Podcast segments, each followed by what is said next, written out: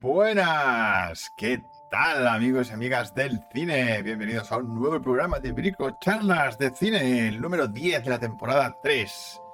Hoy, ¿de qué vamos a hablar? De pufos científicos en el cine. Un tema que elegiste la semana pasada. Eh, muy interesante este tema de cómo el cine se inventa bastantes cosas a nivel científico, pero nosotros no las zampamos como si fueran reales. Bueno, pero antes vamos con la frase secreta de una película que tienes que adivinar de qué película es. Y es de una película, pues, de ciencia, ¿vale? A ver si lo adivináis. Cuando eliminas lo imposible, lo que queda, aunque improbable, debe ser la verdad. ¿De qué película es esta frase? Arrancamos. I would like to introduce. Bienvenidos al podcast de Bricochorlas. De cine. Bueno, bueno, bueno. ¿Qué tal? Bienvenidos Laura, Manu, los que estáis en el chat. Muy buenas noches a todos. Bueno, ¿qué vamos a ver hoy además de los pufos de cine? Científicos. Eh, pues a ver, tenemos el cuchitil de Manu, que estará por aquí, eh, viendo sus películas y sus series. Luego tendremos a Andrea con sus docus, que nos va a presentar un documental de Ernest Herzog llamado Grizzly Man. Interesante. Luego jugaremos a las pelis, como siempre. Y luego, pues, hablaremos de los pufos científicos, que además vamos a plantear en modo juego. Ya veréis cuando lleguemos al tema cómo lo vamos a plantear. En grandes directores, hoy vamos a hablar del gigante, gran, gran director, aunque a veces tiene sus subidas y bajadas, Francis Ford Coppola. Y luego, por eso veremos la frase secreta. Ah, no, perdona. Luego, en el Brico Face, vamos a hablar de cómo hacer personajes 3D. Ahora que estáis haciendo ya vuestro cortito para el Brico Face, cómo hacer un personaje que sea tridimensional. Luego lo vemos. Bueno, vamos con Manu, que está por aquí. ¿Qué pasa, manito? Hola, chicos. Uy, Ahí va, Me pilláis ahí Sí, se ha congelado. ¿Qué le pasa? sí, me he congelado, me he quedado congelado. Ahora que tienes ¿Y mala ella? conexión, es- tienes conexión un poco rara eres tú, pero bueno. Pues Venga, a ya. mí no lo sé. Bueno, es la misma conexión que la tuya. Bueno, a ver, pues, ¿de qué voy a hablar? Eh, vamos a Mm. meter tu cabecera, que está por aquí. Vale. El cuchillo de Manu arranca. Ok, perfecto. Venga. Vale, eh, bueno, primero de todo, la Laurita, hola Eva y, y hola Laura. Eh, eh, Anita Laura. Anita Laura. Eh, vale, eh, la primera película que voy a hablar se llama La Invitación de 2022. No confundir con la película que ganó el Festival de Sitges, que también del mismo nombre, ¿vale? La Invitación, mm, que se llama igual, y es de sectas. En este caso no es de sectas, es una película de terror, pero para adolescente rollo crepúsculo casi, em, de vampiros. ¿Vale? Y es una chica, ¿vale? Que no tiene parientes, ¿vale? No tiene familia y descubre con su test de ADN que tiene un primo lejano que nunca supo que tuvo. Y nada, pues la invitan básicamente a un complejo, bueno, a uno de estos de Inglaterra, a una mansión allí, porque una alguien se va a casar de la familia y la invitan, ¿de acuerdo? Y nada, pues es que él durante la primera hora me pareció un coñazo. O sea, porque no, Bueno, así. Sí, mm, porque es que es como una peli de orgullo y prejuicio, o sea, muy, muy, o sea, pero es que encima aburrida, quiero decirte. Sin gracia, sin miedo, sin terror, sin, sin atmósfera. A ver, es verdad que, que la casa mola mucho, o sea, en ese aspecto, que es bastante gótica en ese aspecto, pero es que no funciona. Y cuando llega ya el giro, que el giro básicamente es que, que ya lo ves, es que son vampiros, ¿vale? No, lo he no, contado. no, no es muy No, espectacular, eh, ¿no? no, no. Y pues nada, pues básicamente la última media hora ah, levanta un poco, ¿sabes? Pero es que aún así. Esperar una hora de película que es como un culebrón eh, adolescente, para luego en la última media hora intentar ya salvar un poquito los muebles, que ni siquiera los salva tampoco tanto, pues hombre, es pedir mucho, ¿sabes? Pero bueno. Bueno, Y, joder, sobre todo, las escenas oscuras son muy oscuras y no se ve una mierda, no se ve nada, no se ve nada, no se ve nada. como Juego de Tronos. Sí, bueno, la protagonista es Nathalie Manuel, que sale en Juego de Tronos, ¿vale? Y también Ah, mira. Y nada, el chico que hace de. Bueno, hay un chico que es Tomás Doherty, que por favor no puede ser más guapo, pero es que da, de tan guapo da grima. O sea, es un poco de ese palo. ¿Cómo que tan guapo da grima? Da mucha grima de tan guapo. Eh, dice, la frase es de Full Monty. Se te oye metálico, Miguel, o eres un cibor. Jo, una hora. Si se oye. Ah, vale, espera. que tengo, tengo un filtro puesto ahí un poco raro. Sí, ya lo quito. Alejandro y Diana, supongo. Vale, pues sí, es esa película. Eh, vale, eh, pues siguiente película, vale, pues revisionado. Eh, ha sido Depredador de John McTiernan, que siempre, pues a McTiernan siempre tengo que rememorarlo. Y después de las que he visto, pues he dicho, voy a ver Depredador, la original. Y joder, que bien envejece, la muy mamarracha. o Puto sea, peliculón. muy buena, desde luego, y sobre todo porque consigue mezclar los géneros muy bien. O sea, la primera media hora es de acción pura y dura, sin más, pero es que luego cómo transita a un thriller de terror, o sea, em, es, es fantástico. O sea, lo hace muy bien. Y luego la, la siguiente media hora es pues una lucha de supervivencia. O sea, y, eh, o sea, va cambiando de género en género de manera muy, muy orgánica y muy creíble y muy, Sí, muy que no desent- sí. no desentona nada. O sea, y en ese aspecto Depredador, pues es que es, es maravilla. O sea, bueno, el reparto es- no puede ser más carismático. O sea, todos los personajes son carisma, el carisma personificado. Ni más testosterona pura. Sí, sí, pura y dura. Bueno, la presentación de, de Schwarzenegger con el de Rocky, este, bueno, ese, ese, Con Apolo, con Apolo. y con Apolo, ese de repente choque de brazos es como, por favor. Pero bueno, a mí me encanta el vestido de la portada, dice Anita Laura, de, de la película esta. Pues mira, será muy bonito, pero la película mm, es un coñazo. Ah. Vale, eh, pues nada, Depredador, qué maravilla. La música de Ana Silvestri funciona genial. La puesta en escena de McTiernan hace que te metas dentro de esa jungla. Pero, pero vamos, sin decirte, "Eh, es un escenario. No, estás metido en la jungla con ellos. Y, y sobre todo porque es que es muy rara. O sea, de repente, eh, lo que me dejó What the fuck fueron los créditos finales. Los créditos finales Ya, son como, como, Friends. O sea, como sí, una, como una sitcom. comedia, una sitcom de. Una sitcom americana de... com- sí. O sea, y como digo, vacaciones pero en el mar. Ahí. Sí, sí, ¡eh! ¿qué ha hecho? O ¡eh! sea, me pareció brutalísimo eso. Así que nada, pues Depredador me parece un peliculón entretenidísima y sobre todo, ¿sabes lo que para mí, lo que a la diferencia del resto, porque es verdad que los dos primeros bloques están bastante bien y todo eso y lleva muy bien el ritmo y el suspense y demás, pero es que es la última media hora. La última media hora es donde eleva, se eleva a los altares. Es historia del cine. Que es, es, es la lucha entre Schwarzenegger y el depredador. Y es que funciona con Cine una foto, una, Cine mudo. Sí, sí, es que no hablan. O sea, O sea, y es- 25 minutos donde no se habla. Y, ¿Cómo? y que Sí, 25 no sé. minutos donde no se habla Sí. nada y, Nada. y te mantiene con la tensión. Sí, sí. O es que es ahí donde la peli, donde la peli eh, sube el nivel. Sube el nivel a un. Pero tremendo, tremendo. Y sobre todo por puesta en escena, porque como, o sea, lo cuenta con un. con una solidez. O sea, y la foto, es que todo, todo, todo, de verdad. La última media hora. Para mí es maravilla. Hola, preciosa. Hola, Magi. Buenas Eh, noches. Mira, público adolescente como nosotros. Vale. Ah, se puso el filtro cibor. Ok, pues ya está. Depredador, Venga. peliculón. Vale, siguiente película, pues una de terror que se llama Green Cutie. La tenéis en Disney Plus, por cierto. Y Depredador también. Eh, la de, de la invitación la tenéis en Movistar Plus. Y Green Cutie es una peli de terror también. Qué sorpresa. Eh, Qué raro. Tú viendo pelis de terror. Sí, a ver, pero eh, esta es bastante curiosa porque tiene una crítica social bastante acertada, ¿vale? Y es como un meme, un meme de internet que acecha a los jóvenes. Y ya está. No quiero decir tampoco mucho más, ¿vale? El tema está que, bueno, se nota que también que es como una ópera prima, ¿vale?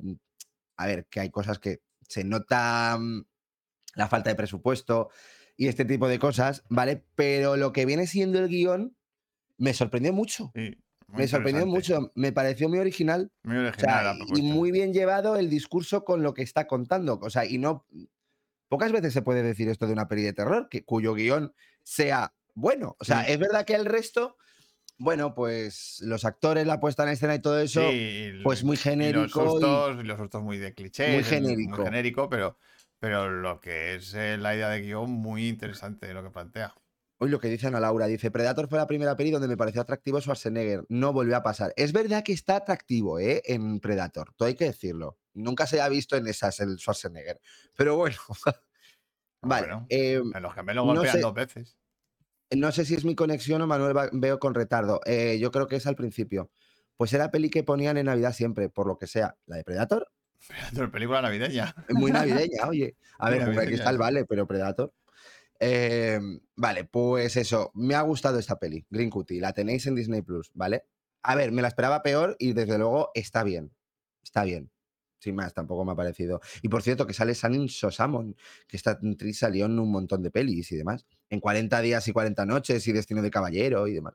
Bueno, ya está. Vale, Grey Cutie. Eh, Vale, Venga. siguiente. Pues película, Death Note, la película, que es de 2006 y es japonesa. Que, Eh, por no la cierto, película el de... monstruo de- se parece pa- un poco al de Green Cutie. Ah, pues un poquito, sí, es verdad, se parece un poquillo. Pues nada, Death Note, la película, no confundir con la de Netflix, ¿vale? Em, no, y encima esa no, es la live action, ¿vale? No es la de, no es anime. Ah, ¿no es la de dibujos? Ah, no, es verdad. bueno, es es que live action. he encontrado este póster, pero bueno. Vale, que vale, pero que es el live action de, de Death- Death Note. Y joder, a ver, que es una peli que supongo que a los fans de Death Note, yo no había, el- no había visto el, el manga, ni nada, ni el anime, ni nada, lo que sea. Y lo que sea, es que ya no sé, ya me hago lío. Y ¿Había la verdad es que a mí me entretuvo toda la película. Yo ya la había visto y dije, voy a volver a revisionarla. Y sigue funcionando muy bien por cómo guarda las sorpresas del argumento y cómo las va desvelando y cómo va, cómo va creciendo, ¿no? El universo que crea. Lo hace muy bien, en ese sentido, la narrativa no aburre absolutamente nada y dura dos horas y pico. Es que no aburre nada, o sea, de verdad. Lo único, bueno, los efectos visuales eh, se nota que ya están cascaditos, porque la peli es de 2006. Y es verdad que hay muchos tics de la época que ya no funcionan. O sea, mucho estilo videoclip, el montaje y demás. Y bueno, algunos actores son muy exagerados. Pero lo que viene siendo la narrativa eh, funciona que como un tiro, como un tiro, la verdad, como un tiro. Así que yo la verdad es que recomiendo, si no habéis visto Dead Note, ¿vale? Os la recomiendo bastante, porque desde luego, pues si queréis pasar dos horas entretenidas, eh, la peli funciona genial. Así que yo la recomiendo, a mí me ha gustado, me parece una, una esta muy notable. Y nada, pues voy con series, ¿de acuerdo? Venga. Voy, la primera, pues la quinta temporada, Ana Laura, esta te va a gustar, de Supernatural, ¿vale? Con Jensen Ackles y el, el Jared Padalecki. Hombre, a ver, tiene 15 temporadas, yo ya voy por la quinta. Joder, Tenían macho. que haber terminado para mí aquí porque esto ofrece un final, un final final de serie. Pero es que 15 pero- temporadas. Ya, ya, ya, es un poco bestia. Pero, y encima es que cada episodio, es que, es que son, cada temporada son 24 episodios o 23. Es que es una barbaridad. Terminas agotado. El tema está que estos cabrones siempre me da pereza empezar a verla, pero es que luego me ofrecen capítulos que son maravillosos. O sea, y tiene capítulos sueltos, pues rollo expediente X, ¿vale? Que, mm, que es que están genial. O sea, son creativos y, y, y saben darle la vuelta a la tortilla. De verdad, pues eh, eso. Eh, un momento, que a ver, que han puesto aquí muchas cosas. Es. Ah, pues dicen que tengo retardo, sí. Sí, no, de- pa- debe haber retardo en YouTube. Vale, me es un parece. caso de no eres tú, era él, Eva. Tenemos que comentar la siguiente peli porque ve los comentarios dos pelis más tarde. Vale, ok. Eh, pues eso, mm, yo la verdad es que me lo paso muy bien con esta serie.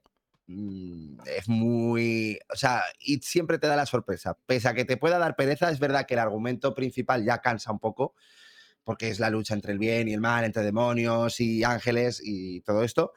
Pero a medida que, sobre todo a partir del octavo episodio, porque son 23, la serie remonta, remonta muchísimo. Porque los primeros 8 o 7 te da un poquito de pereza, pero luego a partir del octavo, o sea, es que tiene episodios que son una maldita joya. O sea, uno de un- que se meten dentro de la televisión, o sea, otros que de repente es un hotel de dioses. O sea, es que es fantástico, es maravilla. Hotel de dioses. Y sí, un hotel de dioses, donde están todos los dioses. O sea, Los es de. Olimpo ahí. Sí, sí, sí, pero en un motel de carretera. O sea, es que, eh, o sea, ya os digo, a mí me ha gustado bastante, me lo he pasado muy bien.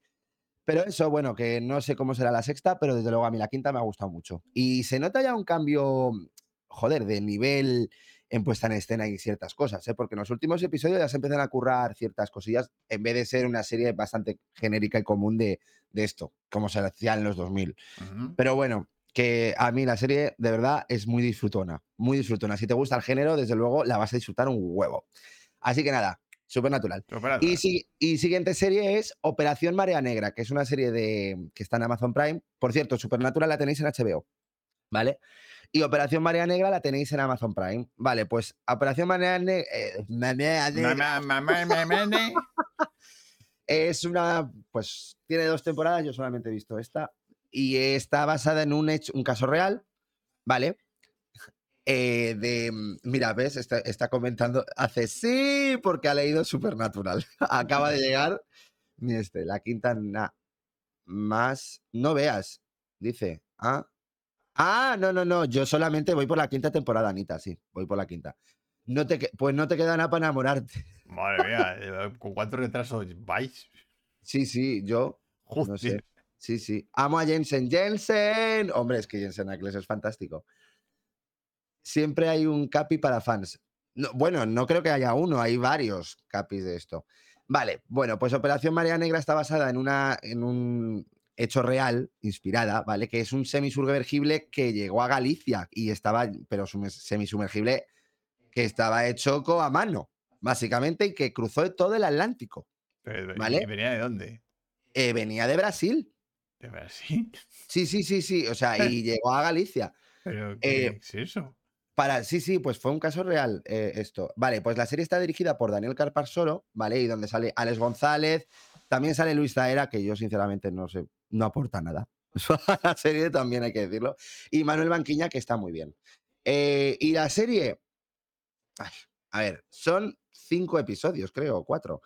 El tema está que lo que es lo interesante, que es el viaje del submarino, que es la parte agobiante, ¿vale? De que son tres personas que están metidas en ese submarino durante casi un mes o dos meses. Em, y vamos, con un submarino que es que se cae a cachos, ¿sabes?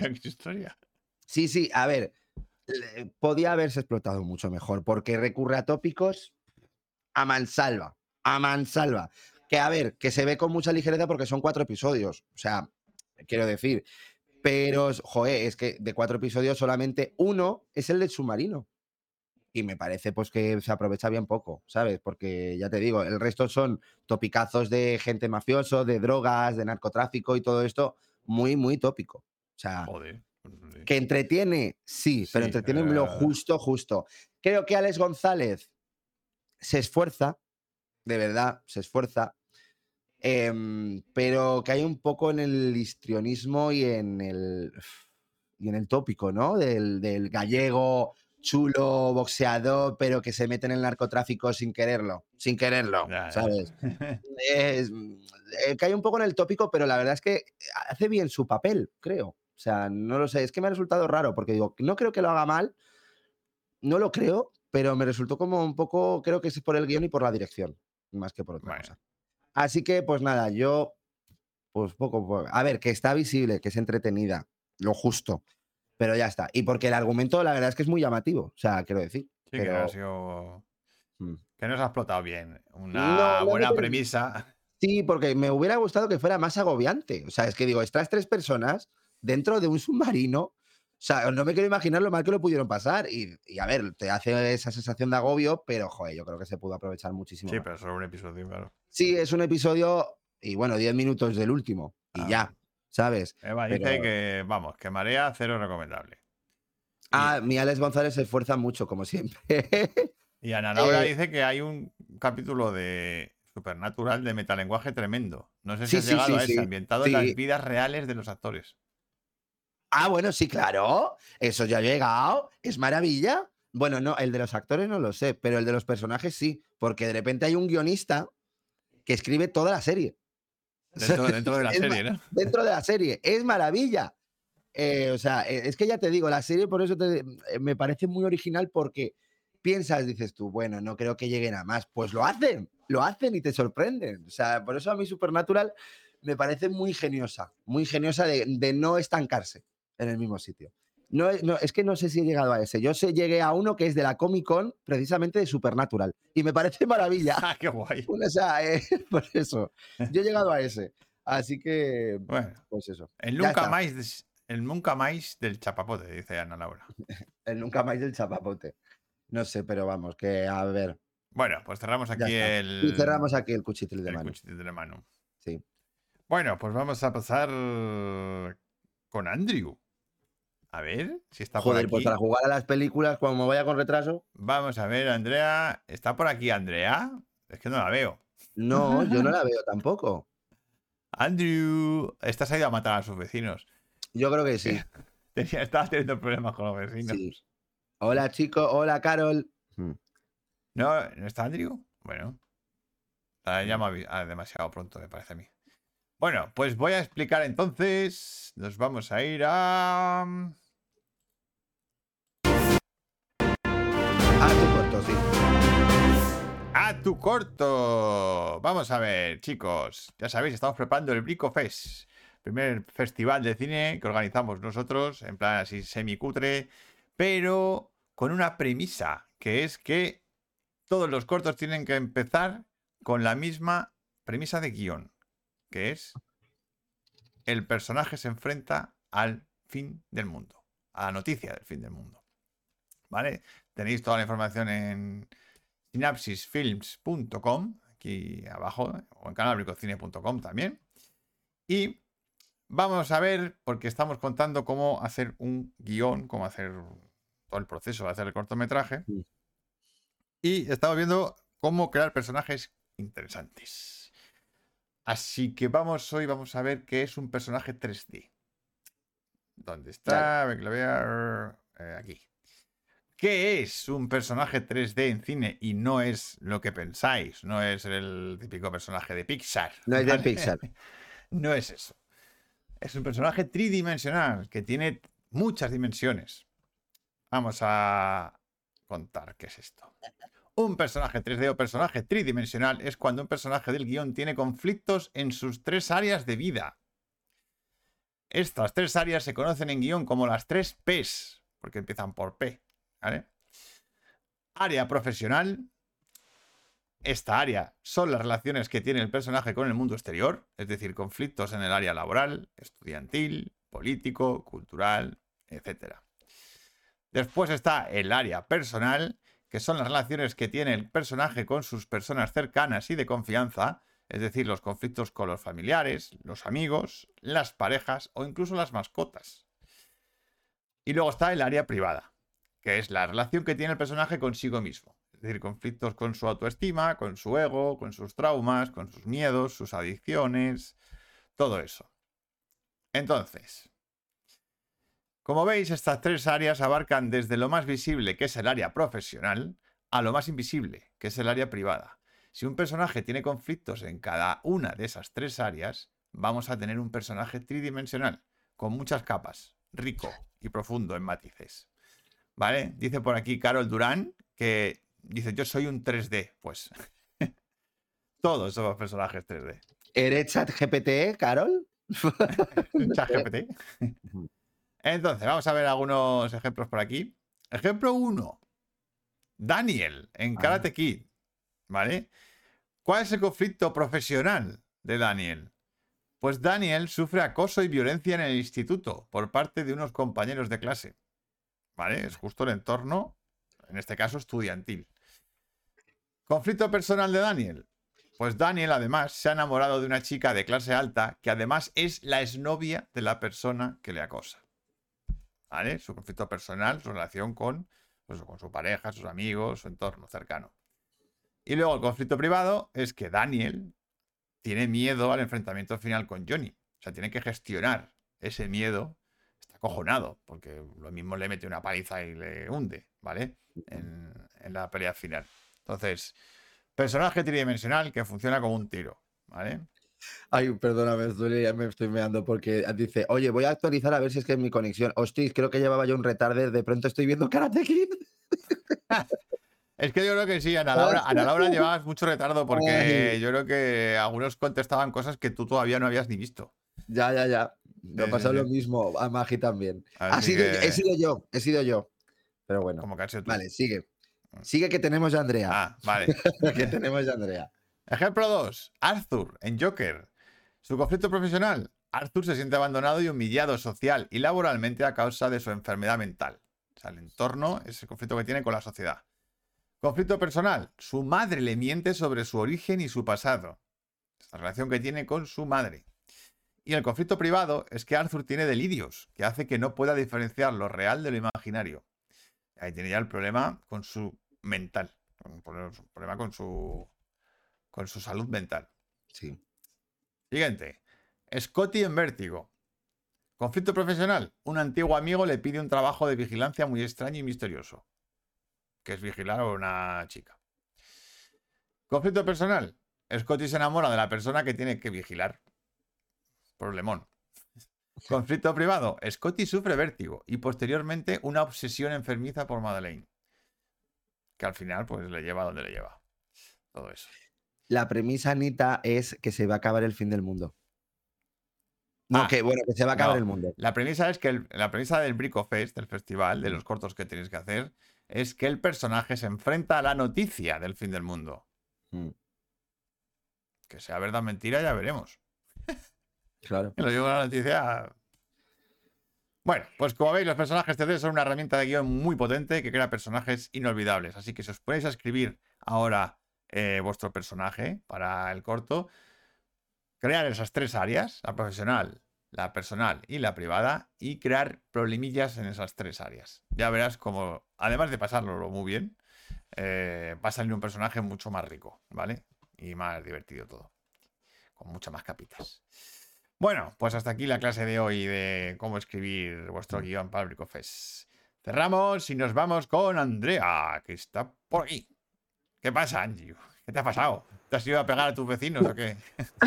¿Por qué? ¿No me veíais o qué? No, o sea, ¿estabas en gris? Estabas O en sea, gris. mm. Tenías un... ¿En serio? Sí, la cámara como enfocada a una pared. No sé qué ha Ah, pasado. Sí, sí, Pues no era sé. muy raro. Mm. esta- estaba en gris porque estaba efectivamente. Con los vecinos. Como vecinos, ¿no? De greña ahí. Probablemente los escuchéis de fondo. Es súper agradable todo. Bueno, pues vamos con lo tuyo. Tum, tum, tum, tum, tum. Los docus de Andrew. Venga. Bueno, hoy vengo con Grizzly Man, que no sé si alguien la ha visto por aquí. Yo. Otro punto para Manu. Otro Otro punto punto. para Manu. Micropunto para Manu. Bueno, Grizzly eh, Man. Esta es una, este es un docu que tiene ya tiempecito desde 2005, pero da igual. O sea, Da lo mismo. o sea, es maravilloso. Sí. Es de Herzog, que bueno, como director a lo mejor a algunos sí que os suena, aunque no hayáis visto este, este docu. Y, mm, y, bueno, es una historia brutal, que de hecho ahora hace justo 20 años más o menos, eh, o sea, hace ya. Es la historia de un tipo que se llama Timothy Treadwell, que es, bueno, es norteamericano y es un tipo obsesionado con los osos grizzly, que son como una subespecie de los osos pardo, ¿no? Más o menos. Y son uno de los animales más, eh, bueno, más grandes, más peligrosos del mundo.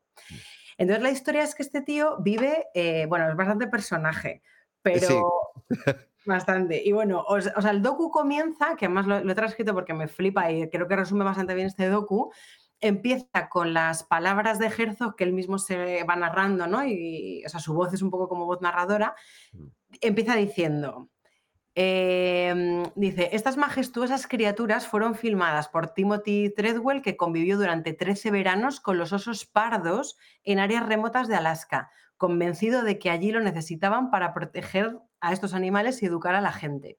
Durante los últimos cinco años que pasó allí, grabó más de 100 horas con su cámara Mm. y su objetivo era mostrar los osos en su hábitat natural. Y luego dice él, a mí también me filmaron en las zonas inexploradas de la selva y veo que más allá de un documental sobre la vida salvaje, su filmación muestra una historia latente de una belleza y profundidad asombrosas. Me encontré con un documento sobre la euforia humana y la confusión interna más oscura, como si él tuviera el anhelo de abandonar los límites de su condición humana y, un- y unirse a ellos, unirse a los osos. Treadwell fue más allá en busca de un encuentro primitivo, pero al hacerlo cruzó un límite invisible. La frontera. como muy poético y muy bonito. Sí, pero. Pero claro, la movida es que ese límite invisible es básicamente y sencillamente que se lo comieron los osos Sí. hace Mm. más o menos ahora 20 años. Justo. Se lo. Justo. Ay, mi- mira, no lo dice, lo dice Carol. O sea, no hago spoiler porque lo dice en el minuto uno. Sí, sí, lo dicen al principio, es el principio del documental. Te dicen que él ya ha fallecido, que se lo comieron los osos. Ya está. Exacto. Mm. Y, y entonces es un poco la historia, o sea, lo que trata este documental es con todo el material que grabó este tipo, que son eso, más de 100 horas, porque iba todos sí. los veranos con esta cámara. Mm. Y él era una especie como que hoy en día yo pienso que sería como un influencer, o sea, es un tipo que, Sí. que- ¿verdad? Como Sí, que si hubiera vivido 10 años más sería youtuber, Sí, YouTube, claro. Entonces se grababa con su cámara, eh, estaba, hombre, estaba un poco zumbado, claro. eh, Entonces se iba todos los veranos a Alaska, se grababa. Eh, eh, conocía a todos los osos, les ponía nombres y entonces él Sí. pensaba de alguna manera que podía convivir con ellos. Sí, y como que tenía una más. conexión con ellos también. O sea, de como que formaba parte de esa familia de osos. Mm, Justo. Y mm. entonces lo que mola del docu es que te va mm, como desgranando un poco el personaje a partir como de alguien como al principio un poco heroico con los osos y tal, Mm. pero luego pues bueno, te genera, o sea, habla como de muchos temas y a mí además lo que me mola es que te, mm, o sea, te, te pone como varias visiones, ¿no? La Mm. de personas que piensan que era un tío que estaba zumbado y que en realidad molestaba a los osos, Mm. eh, gente que protege el parque, que dice que en realidad hacía cosas mal porque si, si se mezcla con los osos, los osos pierden miedo al humano y cuando Claro. luego llegan los furtivos, pues eh, es peor, ¿no? Porque no, le ten- no tienen miedo a los furtivos. Y luego gente que al revés, que le ve un poco como una especie de ser de luz místico que vivía entre los osos, que es verdad que se le acercaban pero nunca le hacían nada. Y que es verdad que era una activista bastante potente, ¿no? Contra los furtivos y les intentaba como proteger y tal. Y esa parte es muy guay porque se ven un poco todas las versiones, ¿no? Y él no se posiciona a Herzog, sino que te va mostrando un poco el retrato Todos de los puntos, tipo. sí. Mm. Aparte con, una, con un punto también un poco como de misterio, porque te, te va contando, pues en este plano parece, es como el último que grabó, aquí no sé Mm. qué, parece que no quiere salir de cuadro. Y luego es una pasada todos los planos, o sea, las cosas que grababa este tío, claro, es que Mm. un tipo que estaba solo en Alaska meses, en una zona remota además, eh, que él por Con su tienda de campaña. con una tienda de campaña y de repente se levanta por la mañana rodeado de zorros, otro día de osos, otro y, y entonces y hay unos planos espectaculares. Él está Sí. hablando y de repente aparece un zorro y se le Mm. pone aquí y está ahí un rato. O sea, es como, Mm. como documento O aparte. sea, es como dices tú, el influencer este de hoy en día, o sea, pero que se adelantó a todo esto, quiero decirte, el, el grabar ahí dentro de la, de la selva, y, o bueno, de, de este caso un bosque.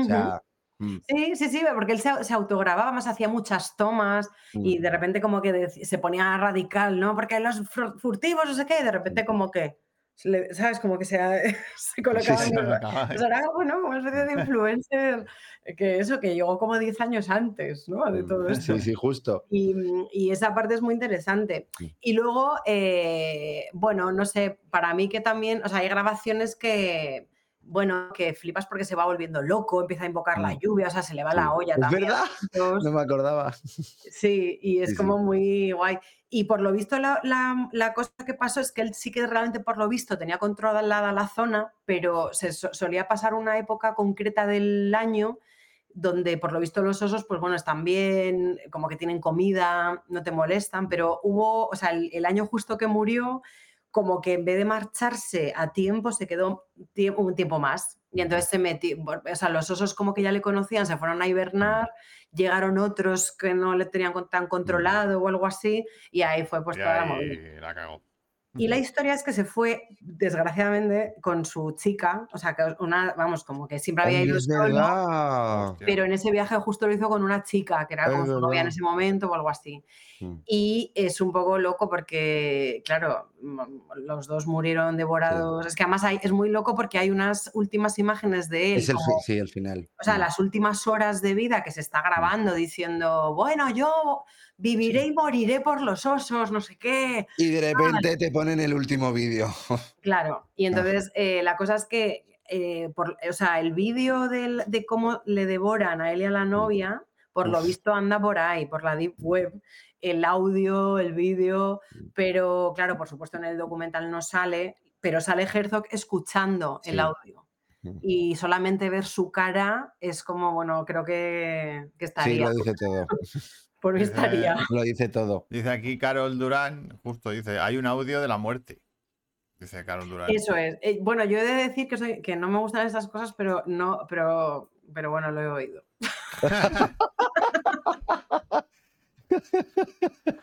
No me gustan, pero a mí me ha podido el, el morbo me ha morbillo. podido.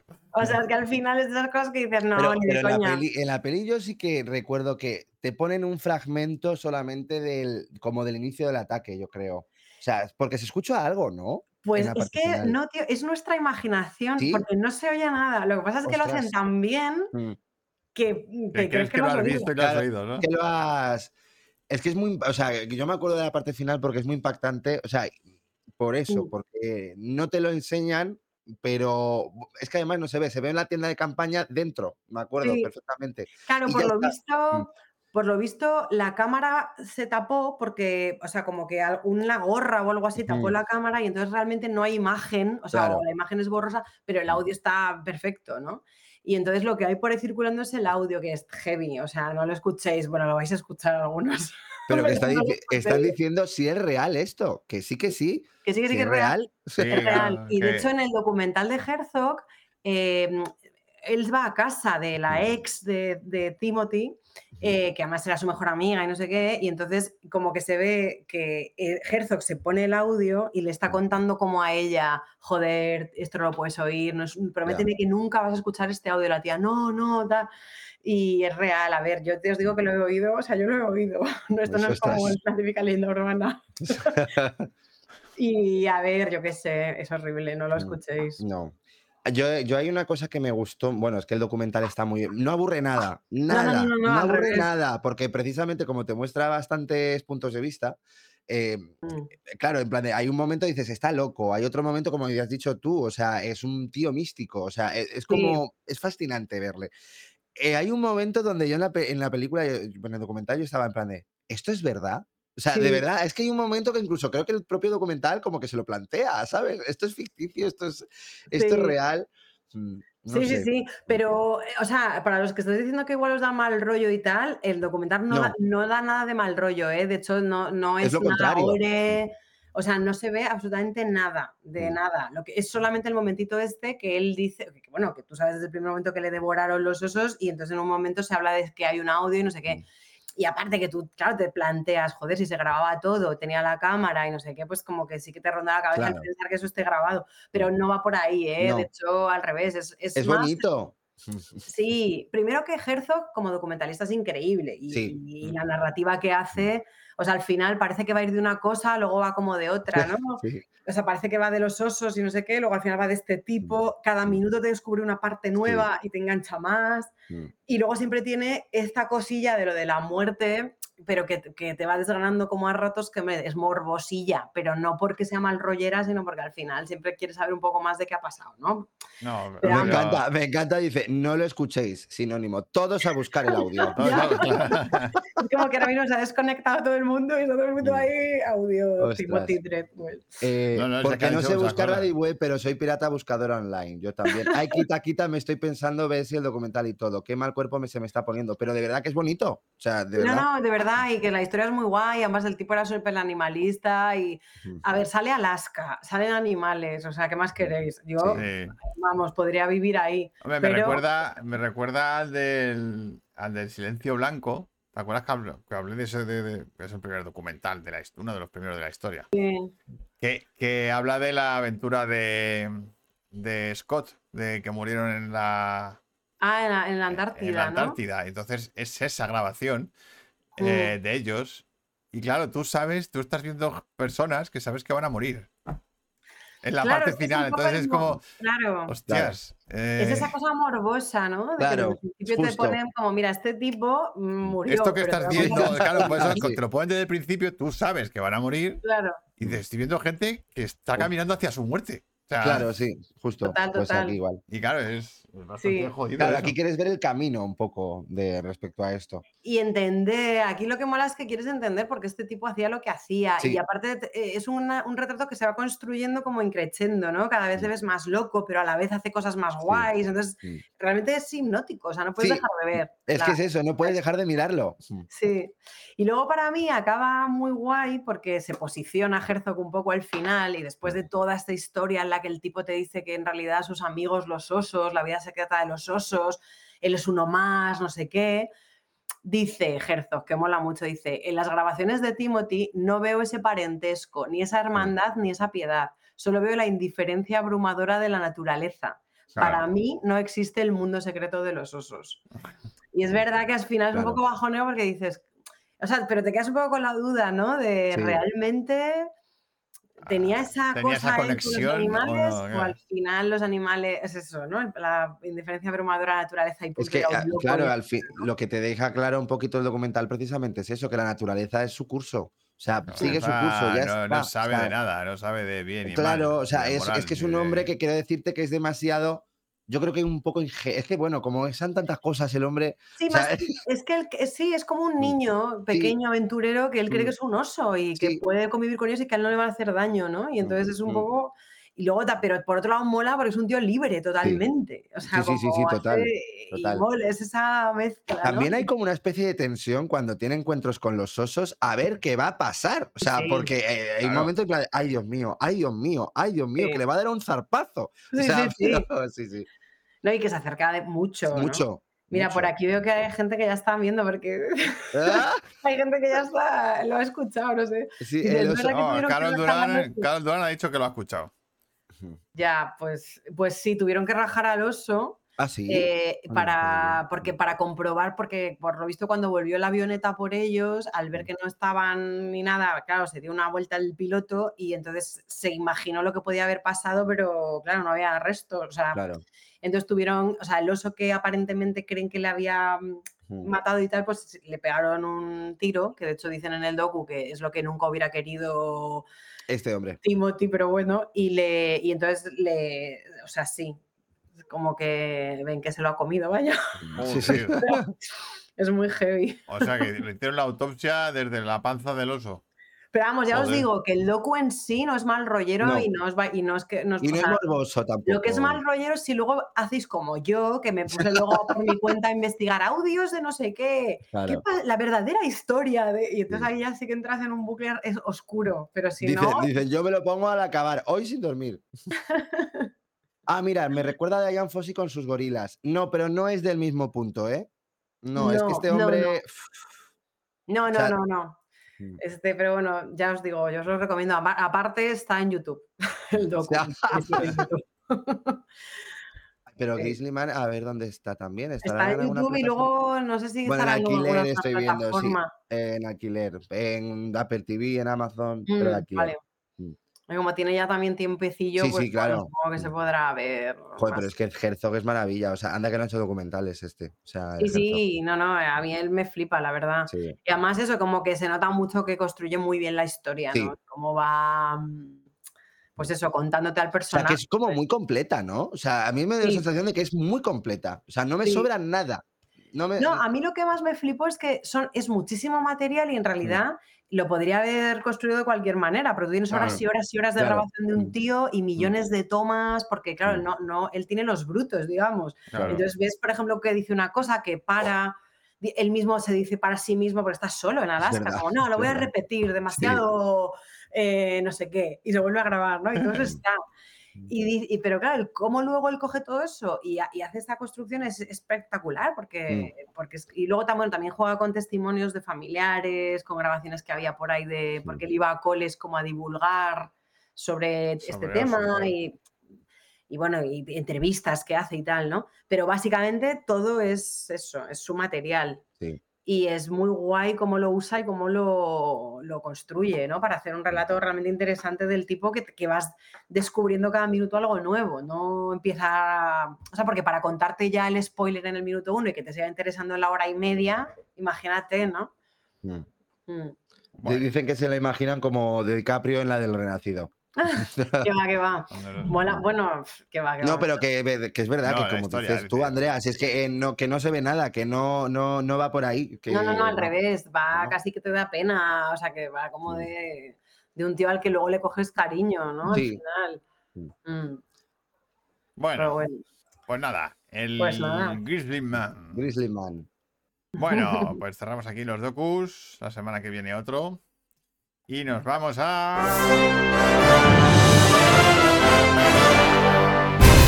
Venga, vamos a las pelis. Venga, vamos a. ¿Tenéis alguna pensada? Eh, Venga, sí, ¿yo a quién? ¿Yo a quién? A tope. Venga, míramela tú a mí, la- eh, Andrea. Venga, voy. Que siempre me envía mi hermano. Es verdad. Vamos a cambiar el Mm, giro del.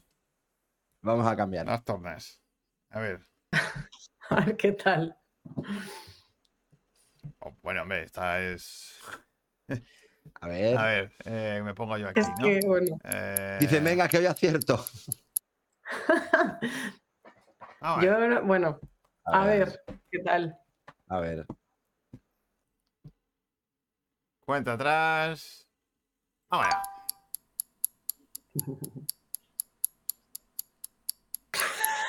Vale. Uy, Hostia. Eso es bueno. los pájaros, Frankenstein, la máscara. Están diciendo. Eh, no, pero está muy bien, ¿eh? Está muy bien la interpretación. A ver, yo creo que es. Yo creo que la máscara. Ahí resplandor. El resplandor, claro. Eva, yo de repente cuando. Sí, sí. Tú sigue haciendo eso, Miguel. Ya lo has dicho por ahí. Sí, lo ha acertado eh, Eva. Sí, Hola, pensaba Oscar. Oscar cuando, llega a las pelis. Cuando te has puesto de pie pensaba que ibas a hacer lo del triciclo. Yo es que al principio he No, pensado en la al principio no, iba a hacerlo de arrastrar con el hacha, pero no me salió. Claro, es lo que has hecho al principio Sí. y parecía la noche de los Que muertos. parecía un vivientes. zombie, he dicho, Claro, no, no, no, Claro. Solo el- Eh, Solo en casa El dicho. perro ha salido corriendo. Tu primera vez, Eva, pues has acertado. Mira, ¿Quién ha ganado? mira. ¿Quién ha ganado, Eva? Eva, hasta el perro ha salido corriendo. Ya ha salido huyendo, sí. Sí, sí. Eh, Vale, Manu. ¿Ahora quién? Vale. eh, ¿Le envías tú a Andrea entonces? El, ¿No? Vale, sí. Vale. Ok. A ver. A ver, Andrea. Miedo, ¿eh? Ya, ya. Estoy un paquete- un paquete yo con las A ver, es que a ver cómo. A ver. mm, Monty Nicholson. Y Nicholson.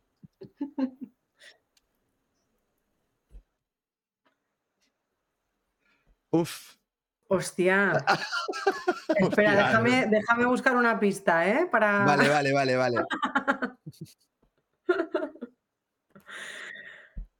Uf, es que no la he visto. pero- Uy, ¿Cómo? Ah, ah. Se me ha vale, la cabecera. vale, sí sé cuál es, pero no la he visto, entonces no sé muy bien cómo A ver, si no te pongo otra. Mm, vale, porque, bueno, iba a hacer- mm, o sea, sé cuál, es- o sea, podría como Sí. hacerla, pero... A ver, no, tampoco no. hay mucho más que hacer, pero bueno, yo te Ya, ya, ya, por eso, por eso. Vale. Venga, la- no la intento, lo intento. Vale. ¿Sí? Porque más o menos, o sea, Pues, sé de qué va ahí todo el rollo, pero no la llego a ver, pero... Venga. Vale. 3, 2, 1, vamos ya. Joder, es que no sé en realidad. So, so girls, dice Ana Laura.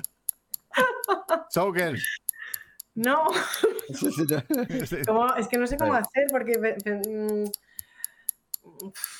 A ver, espérate, quiero ver la foto exactamente, cómo es. O sea, El rayo de David Bowie. no, pero... Harry Potter. Harry Potter No, con patillas. eh. Bigotes, barba. no, Sí. no, sé lo que está intentando. Sí. Sí. Feliz. No. Eh, eh, cejas, un gorro. eh, tatuajes, tatuajes. Mm. Tatuajes en la cara. Mm, No la vais a adivinar ni de coña. ¿quién tiene pero- tatuajes en la cara? Tatuaje total. Tatuaje total. Hombre, Tatuaje total. nada, no, Constantine. tenía, que haberte dicho que. Constantín. La máscara. ¿O qué? La máscara, dicen. Eh, No, no es la máscara tampoco. tatuajes en la Tiene cara. tatuajes en la cara y en el cuerpo. Es que. Joder, Es que, a ver, es complicado, ¿eh? es Es súper- o sea, es difícil con lo que yo estaba haciendo, pero es que no se me ocurre ninguna escena mítica para deciros, más que la imagen de la persona. Tatuajes claro. en la cara. Pero no, no, es que no vais a adivinar ni de coña. Es como yo habría hecho en plan de. Para atrás, muy para atrás. La casa de los mil cadáveres. Vikings, vi- Vikings. ¡Uy! ¿El Ay. Vikings. ¡Uy! Memento no. Memento. Vikings por ahí. Vikings por ahí. Vikingos. Está por ahí, pero no son vikingos. Pero. bar- Bárbaras. No, Dinosaurios. 300 No, tampoco. pero- No, él tenía un pecho tatuado. Conan. Tampoco. Casi 300, tampoco. Pero nos Eh, vamos no. acercando, pero. Sí, no, se, se acerca, pero se más acerca. para atrás a Depredador. bueno. Frey, No, eh, No. Troya. Troya. No. Vamos a cambiar de civilización. Vamos Sí. a cambiar de civilización. Egipto. Tatuajes. Tatua- tatuajes. Los vikingos. Tatuajes, todo el cuerpo. eh, Mm, no. los tatuajes todo el Eh, cuerpo. Los, los- No, digo, no, los o sea, mayas. Rapanui. Sí, bueno. Rapanui. Ah, no, tú ta- no. eh, No. ah, ya sé cuál dices. Coño, los putos mayas. Tutankamón. Apocalipto. Apocalipto. Bueno, oye, ojo, ¿eh? Bastante. Hostias, apoca- Joder. Es que, a ver, no es fácil. Es conocida. Claro, yo sabía cuál era, pero no la he visto. Entonces era como, o sea, por A la ver, foto- tampoco es que, es que quiero decirte, son mayas eh, pasando Ya, ya, ya. Es que ha Fatal. dicho, han dicho Tramoya, Tutankamón, Etrusco, Rapanui, Tartesis, Orto, Ostrogodos. Ostrogodos. Buena pista, qué difícil, joder. De Esa todas es maneras, me encanta porque es como. Hemos hecho un repaso por la historia, ¿no? Sí, sí, pero es maravilla. ¿Qué, qué cultura hay aquí en Han este salido programa? todo, ¿eh? Pues, por Todas las culturas de la historia humana han salido. Muy buena y muy dura. Bueno, era es muy buena, era buena. buena, ¿eh? La Eh, Manu, Dime, te toca. venga, a ver, ¿qué me vas a poner? Eh, a ver. Miedo me das, ¿eh? eh, eh, venga. Te quiero ver hacer esto. ¿En serio? Sí. Espera, espera. 3, 2, 1, venga.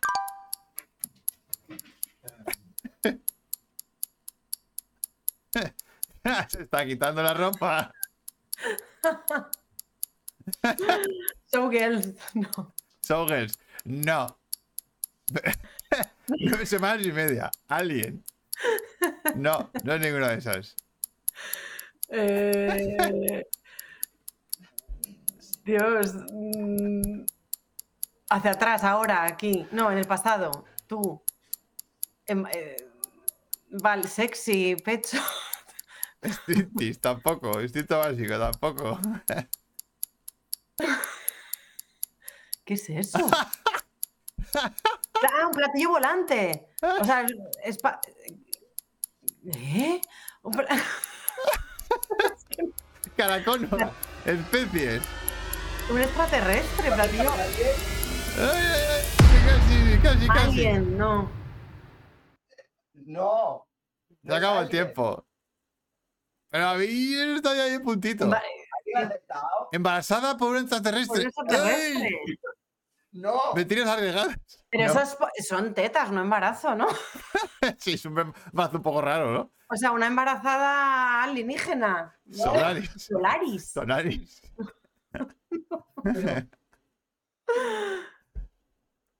Ay, sabéis estado a puntito, eh, de decirlo, el título. Es que no sé qué más hacer. Eh, Hilda. Gilda, Total Recall, no. Ana Vale, Laura, Ana Laura se ha acercado bastante. ¿Quién? Ana Laura. Total Recall. Ana Laura está, sí, se está acercando. Sí, sí, sí. Es que no puedo hacer otra cosa. La novia. mi novia ¡Oscar! extraterrestre. ha acertado Oscar. Mi novia es un extraterrestre. Mi novia es una extraterrestre. Ostras, pero es que sabía que lo del eran- extrater- lo del extraterrestre, digo, menos mal que he visto el reloj y he dicho, ya lo cojo. Lo cojo, No, no, eso, la verdad es que el reloj de, el reloj de nave espacial ha estado guay. tío, porque ha venido genial. Oye, el micro, póntelo bien. Ah, bueno, claro. Que lo tienes aquí. en parla. A ver. Claro, era eh, Kim Basinger, pues estaba haciendo de Kim Basinger. Dice, evidentemente. dice, la verdad es que estaba Hombre. pensando en esa. Ahí dije la otra, pero si la otra no existe.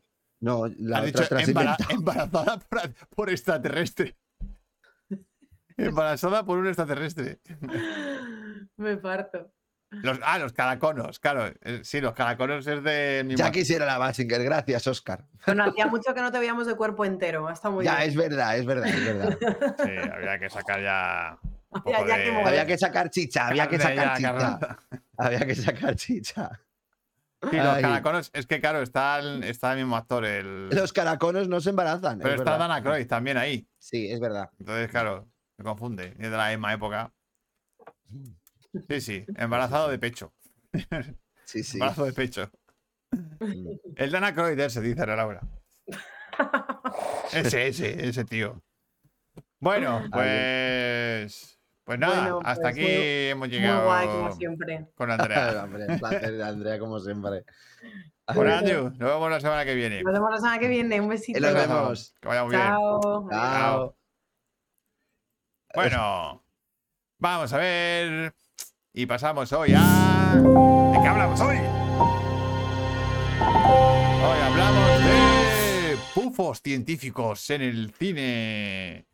Porque el cine nos hace creer cosas que luego son inverosímiles en la realidad.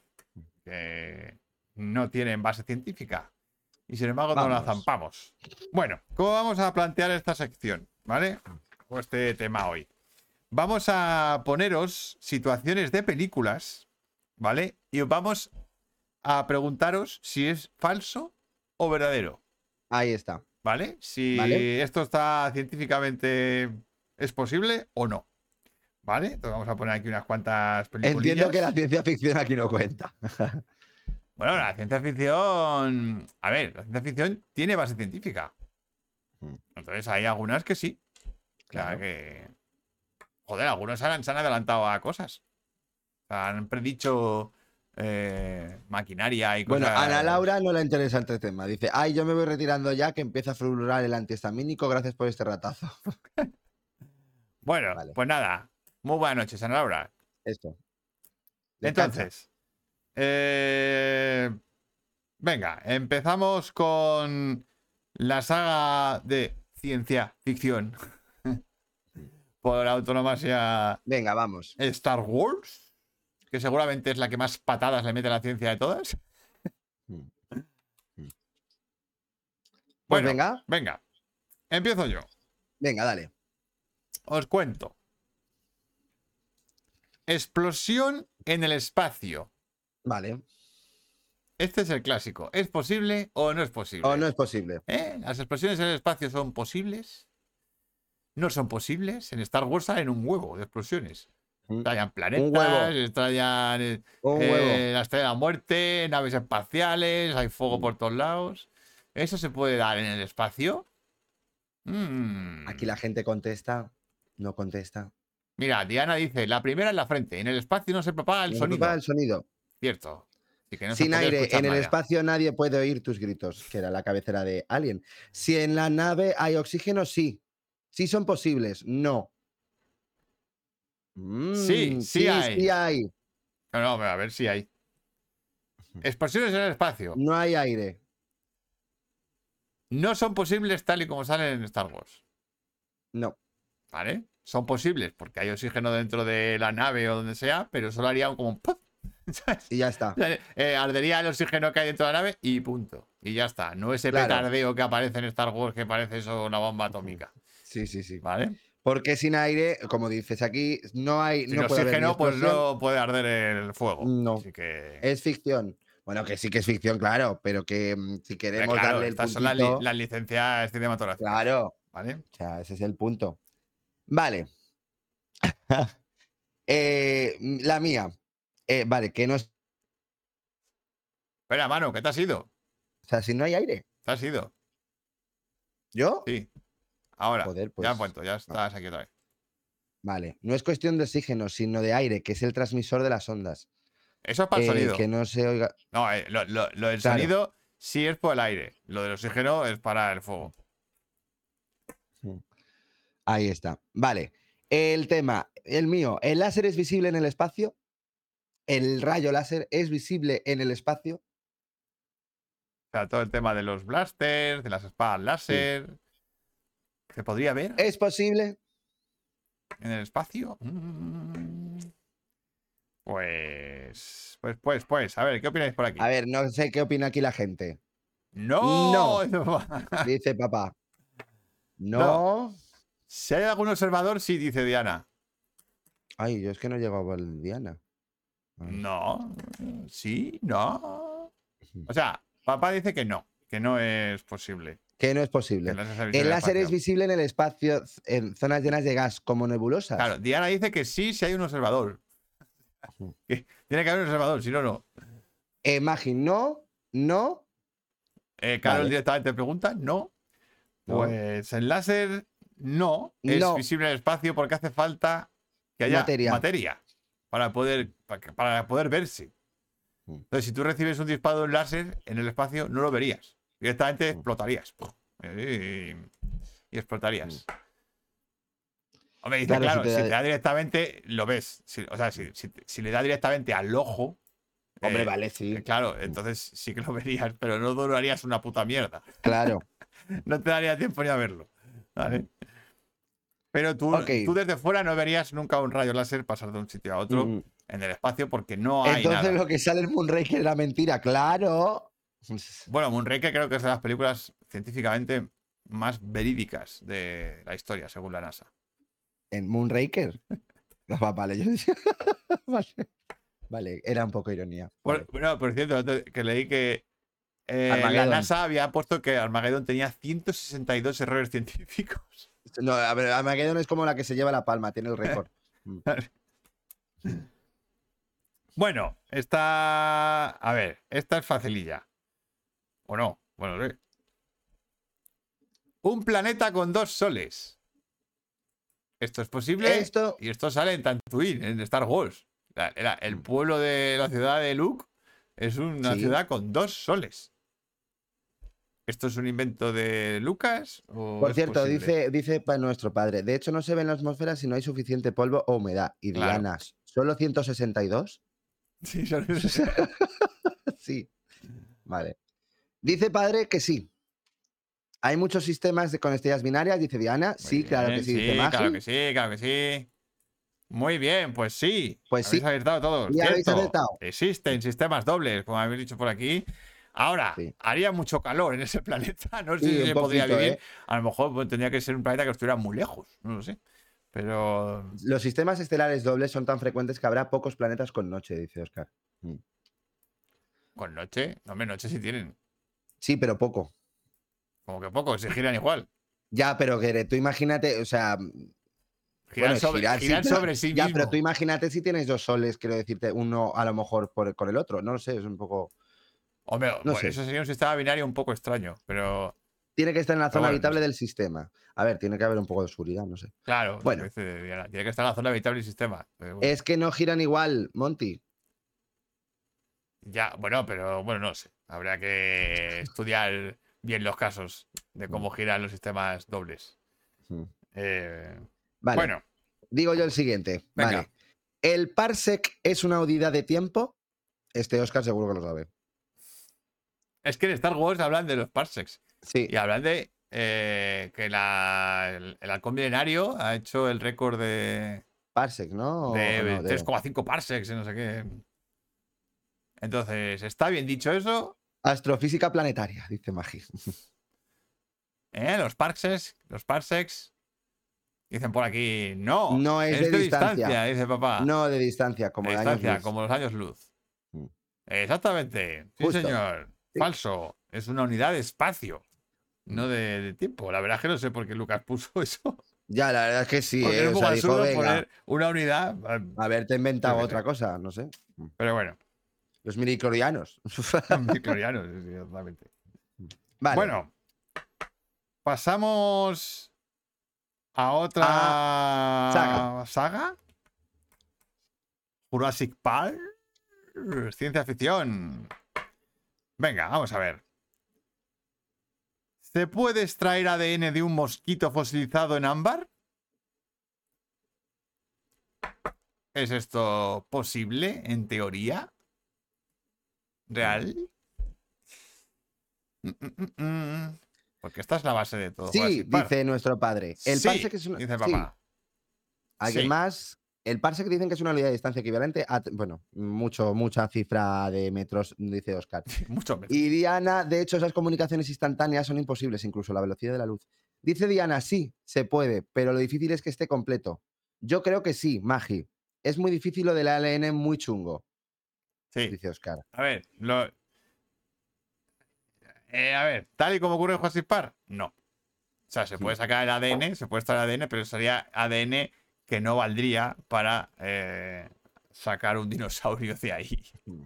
Porque ya sería un ADN que se habría mezclado con otras cosas y sería eh, ADN corrompido, por decirlo de alguna Bueno, manera. a ver, aquí es un ADN de anfibio, ¿no? De una, de una- No, es una ADN de dinosaurio. Ya bueno, pero luego lo mezclan con el de anfibio, Lo con el de mezclan una con el de rana. anfibio para poder eh, eh, eh, terminar la Terminar. cadena del ADN. Pero eso es otra cosa. Eso es otro Sí. tema. Pero lo de poder extraer ADN estable, digamos, Ah, estable. estable de dinosaurio, no, no se puede. No se puede. Así que no, eh, Jurassic Park no sería posible. Lo No. sentimos. ¿Sabéis que una caca fósil se llama coprotil- coprolito? No tenía ni idea. Ah, yo sí lo sabía. Eso Yo sí. no. Sí, sí. Vale, pues voy a decir la mía, que esta, Oscar, te va a encantar. Eh, Velociraptor no tiene plumas. ¿El velociraptor tiene plumas o no? O en la peli no tiene plumas. ¿No? ¿Esto es falso? ¿Cierto? Pero- ¿Eh? falso. Falso, dice Diana. Mira, yo lo de las plumas me, Me pone pone enfermo. Mira, dice papá, eh, el otro día lo vi en un documental de los coprolitos de vikingos. Coprolitos un de velociraptor vikingos. era muy parecido a un pavo, Pues sí, cierto. justo. Eso quiere es que Oscar tiene esta batalla que vamos, es como Alan Grant. es como Alan Grant. Sí, Sí. Oscar es como Alan Grant. Los velociraptores Que- tenían plumas. Sí, se han encontrado fósiles con plumas. Es más, en la última de Jurassic World, ¿vale? Bastante malilla. eh, sí aparecen ya velociraptores con plumas. Anda, Sí, cojones. aparecen. Sí. Pues sí, eso es un error, de alguna manera, de Jurassic Park. Es que lo, he- lo he leído antes que hablaran con eh, Spielberg, lo que quería es que no tuvieran colorido ni que tuvieran plumas para dar más sensación de terror. Claro, hombre, yo lo entiendo. Si a nivel dramático, que malo de la peli lleve plumas, pues hombre, es un poco extraño. Bueno, a ver, quiero decirte, luego en la, en la última tiene plumas y hombre es muy hijo puta. Sí, pero no, no, no voy a tener el mismo impacto, ya te digo yo. El No velociraptor tiene plumas en la escena de la cocina. No, Ya. no. Eso no funciona. Sin faltar, Oscar, pavo tú. Guillermo, tenía que entrar, Guillermo. Vamos tú. Bueno, pu- y a ver, por terminar con Jurassic Park. El tiranosaurio Rex detecta a las personas de acuerdo con el movimiento. ¿Os acordáis que, que Que lo dice, no te dice, muevas. no te muevas, que el Rex eh, ve por movimiento. Sí. Si no te mueves, no te ve. ¿Eso es cierto? ¿Falso? Mm. Diana, nota. A escala de una semana de vida en la Tierra, los dinosaurios estuvieron dos días y medio, nosotros llevamos cinco segundos. Joder, Sí. Sí, eso se ve muy bien en, en Cosmos. en Cosmos. El calendario. Falso. Lo del Rex, al menos eso dicen los que lo han investigado. Dice Diana. Diana dice. Diana, el tiranosaurio- tiranosaurio veía la hostia, pero creen que de noche no se comía un coli.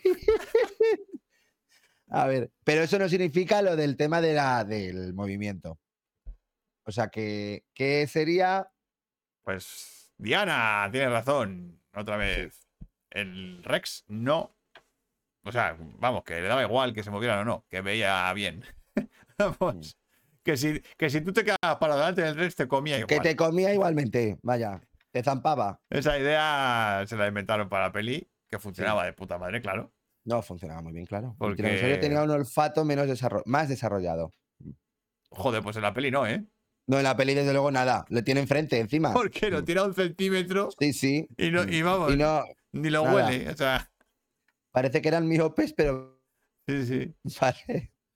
Sí, sí, solo había movimiento. Vale. Ok, cambiamos entonces de tercio, ¿no? Venga. Vale. Diana presidenta y mi futura esposa con lo que sabes de dinosaurios. Vamos a saber y ganar. Eh, olía un Quesky de Guillermo, un parsec. Vale. Vale, pues voy con Apocalipto, precisamente, de la película que hemos, que ha- que hemos hecho antes. El eclipse de sol durante la luna llena. ¿Puede ser posible? A ver, los astrónomos de aquí. Los de física astronómica. Se puede dar un eclipse lunar, ¿no? Porque en este caso es un eclipse. No, un eclipse de sol, Guillermo. perdona. Un eclipse durante la luna llena. Dice que Guillermo que no. No, Ahí, no. a ver, creo que sí, dice Diana. Anda, Diana tiene dudas. Diana tiene si dudas. Diana tiene dudas, ojo, ¿eh? Juan Pedro tiene que ser en luna nueva. Mira lo que dice papá. Luna nueva. Mm. ¿Alguien más? ¿Alguien más da, da más? Magi pensando. Magi pensando. Vale. Está, estáis pensando. Y esto parece saber y ganar. Esa física planetaria. sí, por favor. Depende del hemisferio. Depende es del imposible. hemisferio. Es imposible. No hay alineación. No hay alineación. Bueno, pues tiene razón Oscar. Sí, No hay, Es- no hay alineación posible. no puede ser. Además, eh, si lo piensas, tiene sentido. Pero Sí. Pero sí. Eh, como dice papá, tiene que ser en luna, en luna nueva. Sí. Pero en, en luna llena no. No. Así que Apocalipto, que yo no la he visto, Ay. ocurre eso, es que no lo sé. Eh, creo que sí. sí, Claro, hay, un, hay un eclipse. Anuncian hay un eclipse de sol, ¿no? Hay un eclipse. Sí. Vale. Solamente una luna Un llena. eclipse de luna es la sombra de la Tierra. Un eclipse de sol es la luna interponiéndose. Hostia, eso tengo que mirar a ver por qué. Jo, me está encantando esto, dice Magi. Venga, vamos, pues seguimos a por vamos más. con Star Trek. ¿Ah, sí? Sí, Vale, vale. No, pues yo estoy saltando así un poco. Vale, eh, vale, vale. Eh, para no ir al- es que Venga, Oscar, esta es la tuya. Esta es la tuya. En Star Trek, la nave espacial, la Enterprise, se mueve con un motor de curvatura en el espacio-tiempo. ¿Es esto científicamente posible? Taratata. Sinvergüenzas. Acá- A Star Trek no me lo toquéis. A ver, No te atrevas, Miguel. el motor de curvatura en Star Trek. Somos, de- dice Diana, somos de los pocos planetas con eclipse, porque el Sol está 400 veces más lejos, pero la Luna es cuatro veces, ve- 400 veces más pequeña. No está demostrado, pero puede ser lo de Star Trek. ¿Vale? Ni puta idea, dice Magi. Ni puta idea, Magi. Vamos. En resumen. A ver, esto se ha demostrado teóricamente. Así Mm. que científicamente sí es factible, como mira, como dice diciendo. Oscar y nuestro padre. Mm. ¿Vale? O Y, de- y Diana dice, el motor de Alcubierre es posible, pero funciona con energía oscura. Yo digo que sí y os lo explico luego. Claro, Vale, funciona con energía negativa, que lo llaman así, con energía oscura. Y claro, pues eso ni siquiera todavía se sabe lo que es. Pero eh, en teoría, matemáticamente y físicamente sería posible con Sí. de curvatura. El que no es posible, por ejemplo, es el viaje a la luz de Star Wars. Mm. En teoría, es- ese viaje tal cual lo plantea Star Wars no es, No, no es, es, viable. Eh, Dice Oscar si es factible en el, ambi- en el ámbito teórico plegando el espacio-tiempo en vez de avanzando por él. claro, no avanzas, sino que Claro. simplemente doblas el espacio y apareces en un sitio, Sí. eh, en otro sitio del, del espacio. El problema es conseguir la energía. Claro, el espacio es como, como coño doblas el espacio. Uy, pues mira, dice, dice Alejandro Diana que Hayu hay una. Ah, no, Hayu no. Ah, Hayu hay un artículo sobre el motor de, cubartu- de curvatura super chulo. Cobertura De cobertura de la, de la cubertería. de la claro, cubertería. De la cubertería. En realidad la arruga es como una alfombra. Sí, como haces así, es como si estuvieras en, en Claro. una punta y haces prop y ya está. Ya está. Mm. Pues Vale, sí, un Star. Trek ahí da en el clavo. Sí. Vale. Ok, eh, ¿sigo con Star Trek o...? No, sí, con ya. Star Trek no. ¿Ah? No, no, sigue con otro. Vale, ok. Waterworld, ¿vale? La Tierra quedaría inundada si toda su agua fuese líquida. ¿Verdadero o falso? Lo que ocurre en Waterworld. Que Que es lo que ocurre en Waterworld, sí. Buscando la tierra prometida que no existe. Sí. Esto, ¿qué pasaría? Si todo el agua que hay en la Tierra, incluyendo glaciares, la Mm. Antártida, Groenlandia, pues todo el agua subterránea. Anda, esta no me la sé, Oscar. es que esta no es de astronomía, ¿eh? Mm. Esta no es de astronomía. Subiría el nivel mucho, pero no sé si llegaría a toda la Tierra emergida. Diana lo sabe, seguro. Pues mira, mm, Diana casi está ahí, ahí, ¿eh? Sí, con motor de cobertura se inunda. Como esto de cobertura, sí. No. Esta no me la sé tampoco, dice nuestro padre. A ver, el Everest son más de. Claro. Eh, Sí, no, vale, es falso.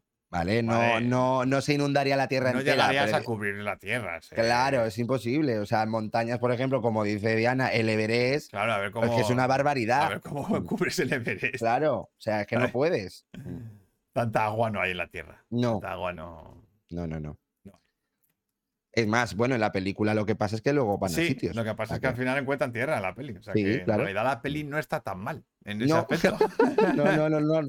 No es fallo. Es solo que no han buscado bien. No han Claro, buscado bien. no es fallo. Ok, vale, Vale. te toca. Eh, Uy, esta es curiosa. Esta va a haber debate, creo, aquí. A ver. A ver. Explosión corporal en el vacío. Ah, que esta es de desafío ¿Vale? total. De desafío total. ¿Os acordáis de la primera escena del arranque de la peli donde a él se empieza a hinchar porque se queda, se le quita el casco? Claro, yo no entendía la explosión corporal. Bueno, Bueno, eh, la parte final y el principio. Sí, eh, la parte final al principio. Que se le empieza a hinchar los ojos y él empieza a hincharse. ¿Sabes? Dice la que no, que es implosión, dice Di- Diana. A ver, Diana dice que no, que es implosión. Oscar dice es implosión. amigos. Igual, Sí. Sí pero que... es implosión. Sí sí, que, sí que- papá. A ver, ¿con traje o sin traje? Sin traje, Sin traje, claro. claro. Hombre, si te con traje no tendrías problemas. Claro. Claro. A ver qué, porque lo del sí de papá no, sé- no sé a qué dice sí. Eh, yo esto no lo he entendido. Bueno, da igual. ¿El qué? Eh, nada, una cosa que pones aquí. Hombre con traje. Hombre, con traje puede explosionar, pero ya es mala suerte. Pero ya, ya, claro. Sí, eso sí. Vale, pues, ¿qué sería? Alejandro dice ni de implosión ni explosión, te congelas. Te coño". congelas. Punto. A toma por culo. Que es verdad. O sea, en el Sí. vacío te congelarías. Sí, sí. Pues básicamente, No, sí. Bueno, a ver. A ver, yo hasta donde he leído, ¿vale? Hmm. Eh, Lo que pasa en la peli no. Esto de que los ojos se te salen de las Sí, sí, órbitas, las y todo órbitas y, esto, demás, la exagera mucho. No. Pero sí lo que ocurre es que se te, los líquidos, sobre todo los líquidos que están Mm. en- fuera, eh, hervirían. Ni implosión explosión te eh, digo, la presión arterial haría explotar las, las venas. No, porque el cuerpo tiene su propia ¿No? presión interna, por lo visto. Sería, se- Ah. sería lo que está fuera. O sea, la saliva, eh, los Uf. mocos, o sea, el, el lagrimal, todas esas cosas Ah, empezarían a arder. Al no tener presión, empezarían a arder. Y, y- y, vamos, te, te quemarías. Te Ay, por favor, me, por lo me da un me da- qué mal rollo, qué rollo me da. Pero a su vez te congelaría, como dice Alejandro. Porque Ya. si estás en el espacio, te congelarías. Así que, bueno, lo que ocurre en las pelis, esto de que ah, te hinchas ahí como un globo y tal, eso pues eh, no. Creo que no. Eh, hasta- por eso que yo esto no lo tenía muy claro, pero bueno, lo que he leído hoy, por lo visto, pasaría eso. Que los fluidos empezarían a hervir, pero solo los que están fuera. Curioso este. Te toca, mano. Vale, eh, mm, bueno, este, voy a ello. Con Contact, ¿vale? Venga. La primera señal de radio emitida fuera de la Tierra es un discurso de Hitler. ¿Verdadero o falso? ¿Esto es verdadero o falso?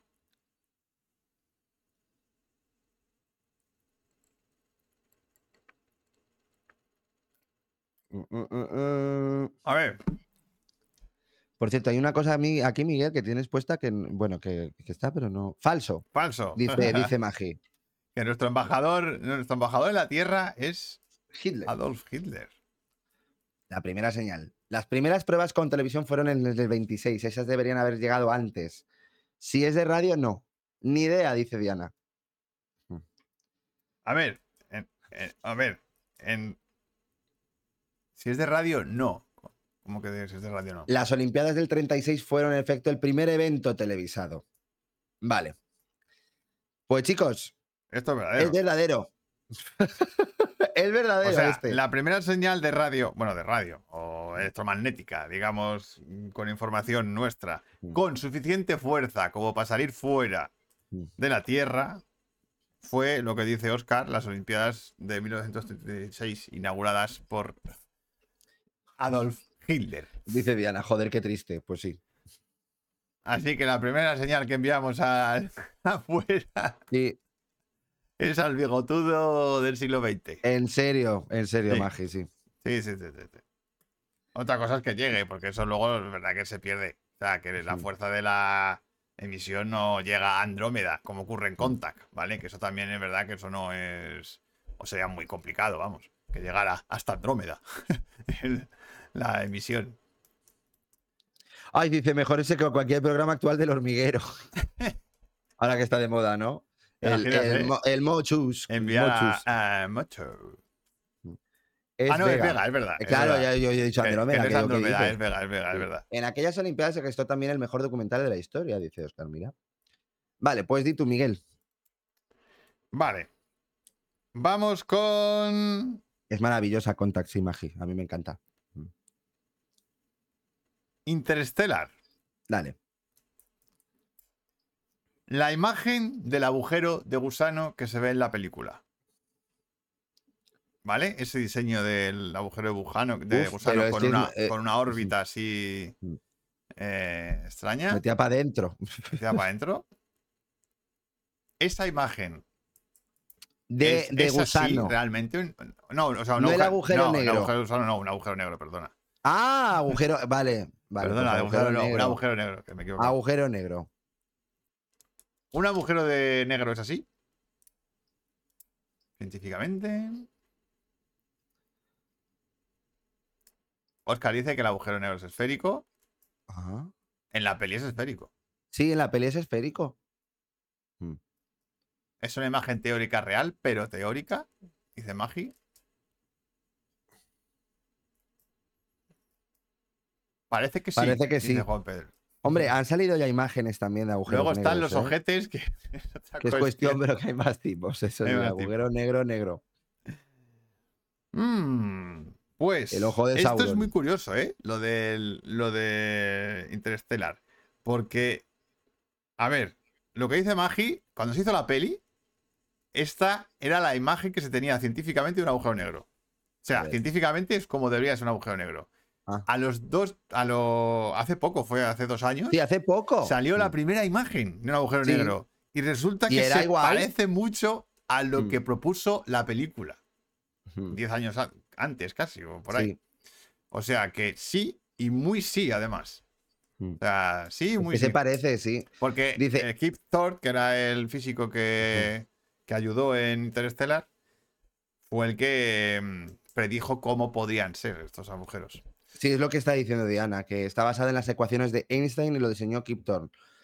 Y es la más cercana a la realidad que se ha podido diseñar por ordenador.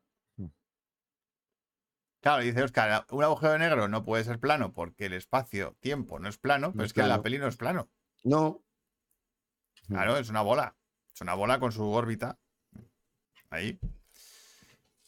Y, y es verdad que la imagen que tenemos, que, es- que se captó por primera vez del agujero negro, era como una especie de halo así de fuego que tenía alrededor. Un punto negro con un halo de fuego. Y en, en la peli lo que pasa es que lo ven desde de perfil. Entonces tiene como una especie de eh, anillo. Mm. Lo que dice Diana, no es plano, tiene el horizonte de sucesos y el Y disco, el disco de, de acrescencia, acrescencia. que es el anillo ese que tiene. Ah, mira, ese halo de fuego es la radiación de Hawkins. El fallo es que si entras Sí. no puede salir. No, hombre, claro. Ya, no, ahí. Ah, el, el fallo de, de Interstellar, sí, claro. Sí, el fallo interestelar es ese. Bueno, a ver. El Bueno, fallo- a ver. Nadie nadie, ha sabe salido lo de que pasa. agujero. o sea, Claro. nadie no sabe qué cojones pasa ahí. o A ver, la peli no lo hace mal porque al fin y al cabo va al futuro. O sea, es algo que no. Claro, bueno. Hawkins eh, dice que emite energía. Claro, no, por eso, se, por eso se encuentran los agujeros negros, porque por la radiación de Hawkins. Mm. Si no, no teníamos ni puta idea de cómo son los agujeros negros. Dice, pero si no se sabe nada. Oscar dice, según Interstellar, el universo lo mueve la fuerza del amor. Del amor. Y por mí se puede ir al carajo. Al carajo. A mí eso también. Bueno, Vale. sigue, mano. Vale, ok. A ver, es que aquí hay uno. Vale. Propulsores iónicos en Star Trek. ¿Son posibles o no? Pam, pam, pam, pam.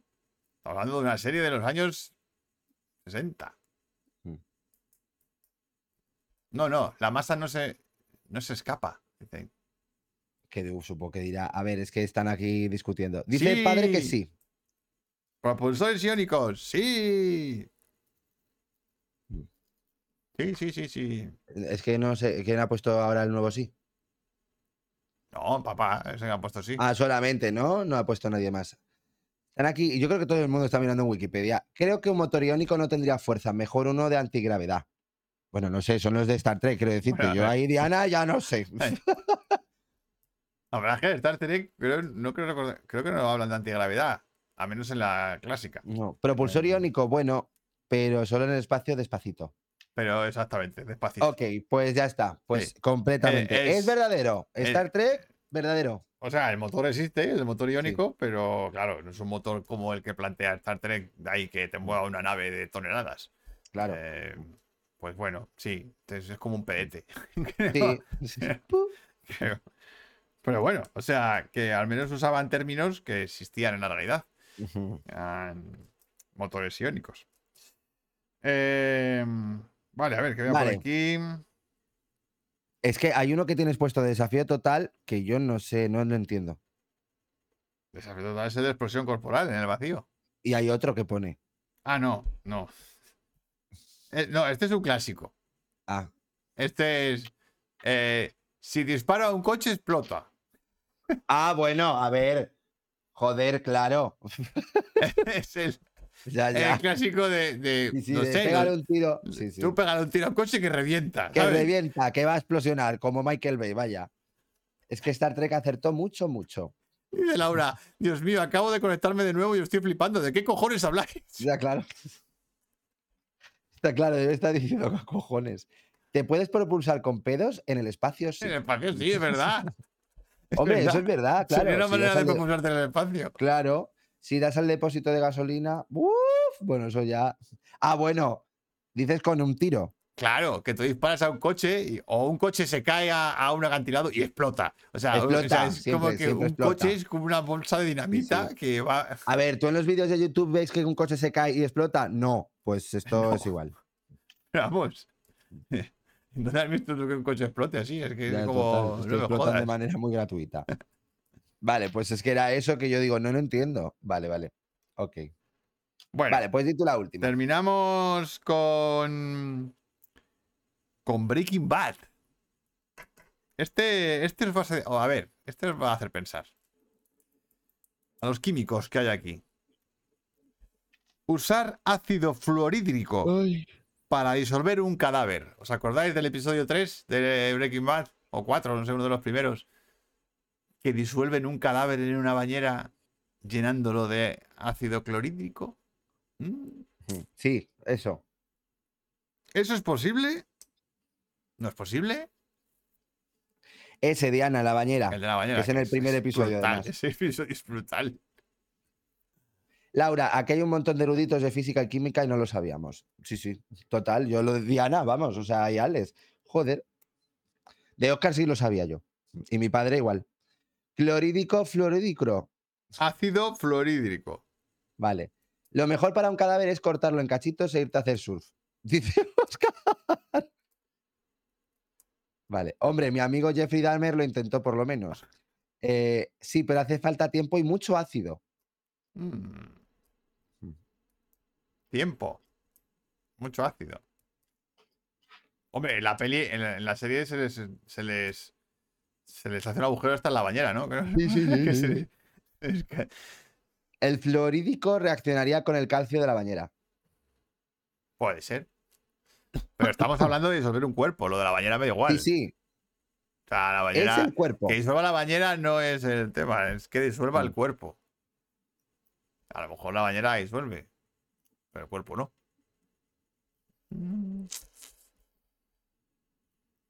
Bueno, pues esta idea de Breaking Bad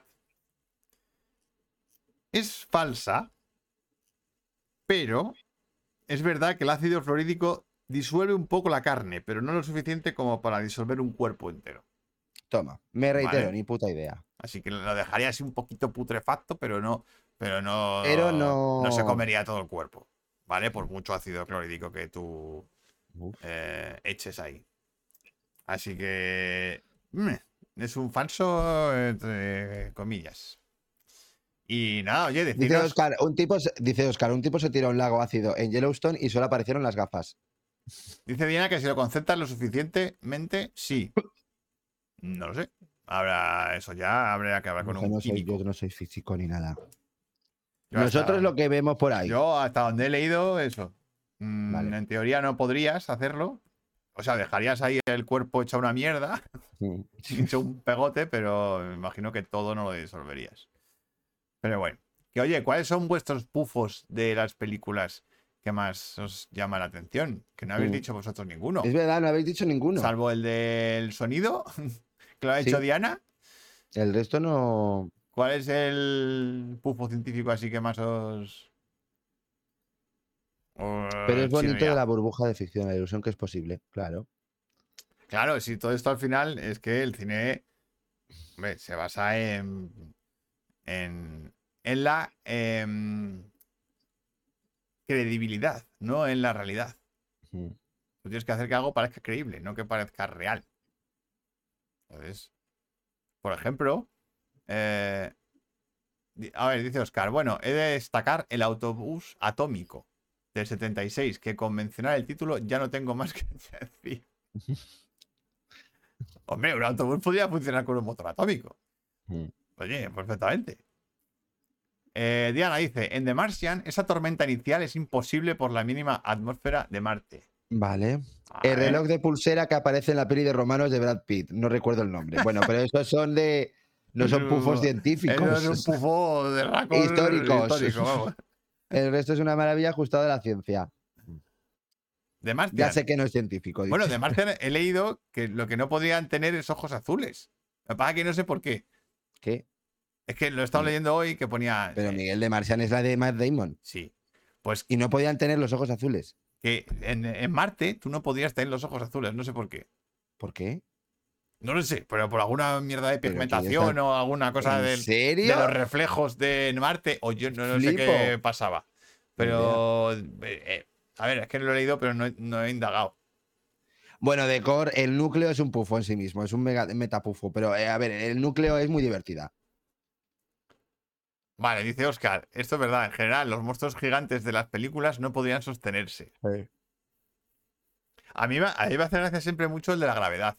El de que en todos los planetas a donde van en Star Trek tienen la gravedad de la Tierra. Sí, sí, todos. es. Eh, a todas las naves a las que se suben tienen gravedad. Normal. ¿Sabes? Sin, sin giro como el de 2001. Bueno, pues como en Star Wars. Como en Star Wars igual, que entra en una nave y de repente tiene gravedad. Claro. Y en Star Wars nunca se habla de un motor de gravedad ni mierdas de esas. no, no. Y como, mm, eh, ¿por qué coño pisas el suelo? Dice, supongo que la ausencia de atmósfera filtraría también el azul y no se podría ver. Vale. Ah, pues mira, ¿ves? Puede ser. Puede ser Mm. que el rojo no se pueda ver en Marte, por- o sea, el azul no se pueda ver en Marte. Claro, dice Diana, nuestra atmósfera absorbe todos los colores salvo el azul, que sale rebotado y por eso el cielo es azul. Mm. Pues es posible que sea por eso. No sé, es que lo he leído, lo he leído, lo he leído esta tarde. No, lo que no es indagado es en el por qué. Ponían esos, esos pufillos. Eh, luego, una de las pelis, por nombrarla, 2001, que tiene, es de las más verídicas a nivel científico. Sí, sí, es verdad, lo, lo leí. Sí. A ver, voy a beber agua. Ya solo el hecho de la de lo de la gravedad en la máquina, el giro este, el- la comunicación que tiene retardo, lo que ha dicho antes Diana, que las comunicaciones en Star Wars son inmediatas, cosa que es imposible. Y el amor azul, dice, dice Magi, como en el mar azul. Preciosa bachata, dice Diana. Oscar, la verosimilitud casi documental de 2001 dejó a todos flipados. Pues sí, es de las pelis más científicamente. Pero ¿sabes cuál es para la NASA la película más plausible a nivel científico?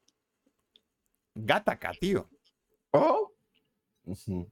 Yo estaba mirando hoy y para la NASA Gattaca es de las películas con más eh, verosimilitud Hostia. eh, y más posible, Ujú. en principio. Ya, película. La verdad es que Sí, sí. si lo piensas no tiene ningún fallo. No, no lo tiene. Realmente. Está de putísima madre. Bueno, pues vamos a ir cerrando el tema pufos. Que la verdad es que se ha pasado así volando con, con esto del juego. Mm. Eh, Oscar dice que la mayoría de apocalipsis atómicas del cine son demasiado optimistas. Hombre, hay una que es salvarse de una explosión atómica metiéndose en una En una nevera. En una nevera. Vale. Creo que esa tiene bastante base científica. Sí, es muchísima, Sí, muchísima. sí.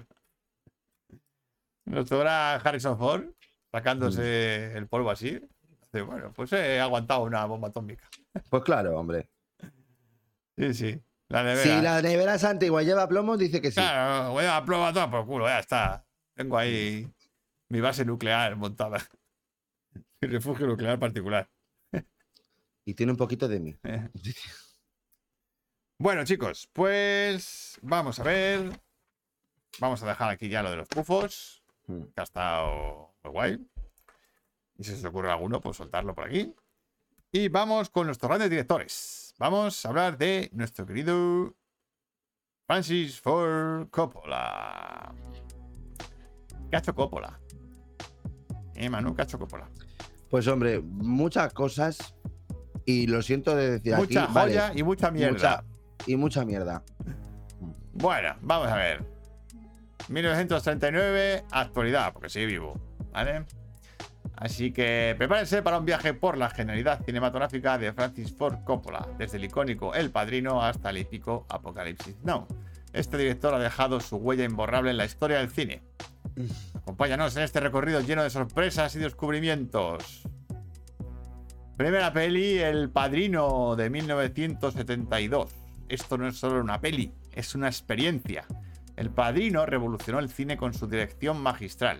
Coppola nos sumerge en el mundo de la mafia con un estilo visual elegante, una fotografía contrastada, personajes profundos, un montaje paralelo icónico y una trama que te atrapa de principio a fin. Para muchos, la mejor película de todos los tiempos. Un clásico imprescindible. El Padrino 2, 1974. La saga continúa. El Padrino 2 es un testimonio de la habilidad de Coppola para manejar historias complejas y entrelazadas. Saltando entre el pasado y el presente, el director utiliza el montaje de manera magistral para crear conexiones emocionales y narrativas entre las dos líneas de tiempo. Cada plano está lleno de detalles que enriquecen la trama y el desarrollo de los personajes. Además, la dirección de actores y el uso de la cámara te hacen sentir la intensidad de cada conflicto. Obra maestra absoluto. Para muchos mejor que la 1. Para mí. Apocalipsis Now, 1979. Es una locura audiovisual. Coppola te mete de lleno en la jungla de Vietnam, explorando temas profundos y oscuros, llena de simbolismos y metáforas. Te deja pensando por días. Un rodaje de locos que logró crear una pesadilla audiovisual sin precedentes. Prepárate para un viaje alucinante. Me dice Ah. Oscar que tengo que ver con el Tucker. Tucker, un hombre y su sueño, ¿no? Sí. El Padrino 3. El Padrino 3 es la culminación del viaje emocional de los Corleone. Coppola utiliza la dirección para explorar temas de redención y dilemas morales de una manera visualmente impactante.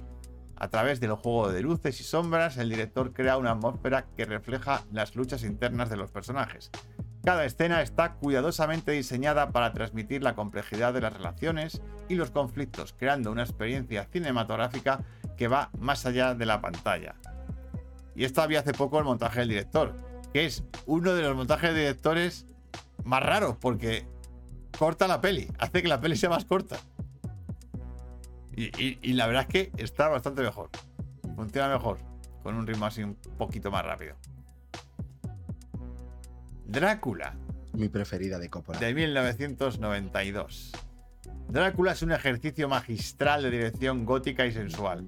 Coppola utiliza la cámara para tejer un ambiente misterioso y seductor, un derroche de creatividad y estilo que nos hará sentir todo tipo de emociones a través de un viaje de vampiros y amor eterno. Un ejemplo impresionante de talento audiovisual lleno de referencias al cine mudo de terror de los años 20. Una joya única. Curiosidades. Robo del guion del padrino. En 1971 el guion del padrino fue robado de la casa de Coppola. Los ladrones pidieron un rescate, pero la policía lo recuperó sin pagar. Afortunadamente la película se hizo y se convirtió en un clásico. Improvisación en Apocalipsis Now. En el rodaje de Apocalipsis Now, la famosa línea de Me encanta el olor del napalm por la mañana fue una improvisación de Robert Duvall. Coppola la incorporó a la película. Apoyo de George Lucas para el padrino. Eh, Coppola y Lucas eran muy amigos. George Lucas convenció a los productores de que Coppola dirigiera el padrino, porque en principio lo iba a dirigir él. Claro, lo iba a dirigir George Lucas. Lucas incluso prestó parte de su salario como garantía para que Coppola dirigiera la película. Así que fija- fijaos si Lucas tenía fe en, en Coppola. Sí, sí. Estilo. Narrativa compleja. Coppola crea tramas profundas y llenas de giros inesperados explorando temas complejos. Enfoque en personajes. Sus películas desarrollan personajes multidimensionales, con motivaciones y conflictos internos convincentes. En las tres dimensiones, en las tres P's, como he dicho antes. Atmósfera visual rica. Utiliza dirección de arte y cinematografía detalladas para crear atmósferas visuales evocadoras. Uso del simbolismo. Emplea simbolismo para transmitir significados más allá de la trama, añadiendo capas de profundidad. Exploración de temas universales. Aborda temas como el poder, la familia y la moralidad, conectando con el público a nivel universal. Así que este ha sido nuestro repaso por el Tito Coppola. Que por cierto, estrena película el año que viene de 200 millones de dólares o 100, ¿vale? Se va a pegar cuestión. A ver, se la va a pegar, pero esto ya lo sabemos todos y lo sabe hasta él. O sea que. Pero bueno, ya está, ya está acostumbrado. Buah, Así este que- ha entrado en bancarrota ocho veces, yo no sé. Claro, se hizo la de Corazonada y Corazonada fue una de las mayores hostias que se ha llevado una película. Pero ahí está, sigue siendo uno de los grandes. Sí, sigue siendo. Bueno, ahí está. Mm, ahí está. No Muy irregular. Porque yo las últimas. Claro. Es que tú no has visto nada. Nah, es que ya, yo sí. Tú no has visto Twist, que la hizo en 3D, que es una vergüenza. Eh, Tetro, bueno, Tetro no está mal. Tetro me gustó. El hombre sin edad con Tim Roth, que es un auténtico suplicio. O sea, Jack, de verdad. Nada, que no. Yo, Coppola me parece sobrevalorado, de verdad. Está sobrevalorado porque es muy irregular. Que le encanta a Coppola la ruina, desde Claro. luego. Sí, es. Pero, claro. A ver, que hizo los Es peliculones. que tiene pues sí, sí. muchos tótems, claro. Bueno, pues tiene- es lo mismo que Ridley Scott, rueda, rueda y tiene sus mm, Sí. obras maestras. Ya Hombre, está. pero Ridley Scott es un poco más regular. O ha sido, su carrera ha sido un poco más regular, yo creo. Hombre, sí, has hecho más pelis. Es que es normal Claro. que tengas mierdas. Ha hecho más películas y creo que tiene una línea un poco más, una media un poco mejor, la de Coppola. Mm. Lo que pasa es que las buenas de Coppola son jodidamente buenas. Ese es el tema. Pero bueno, Francis Ford Co- Coppola.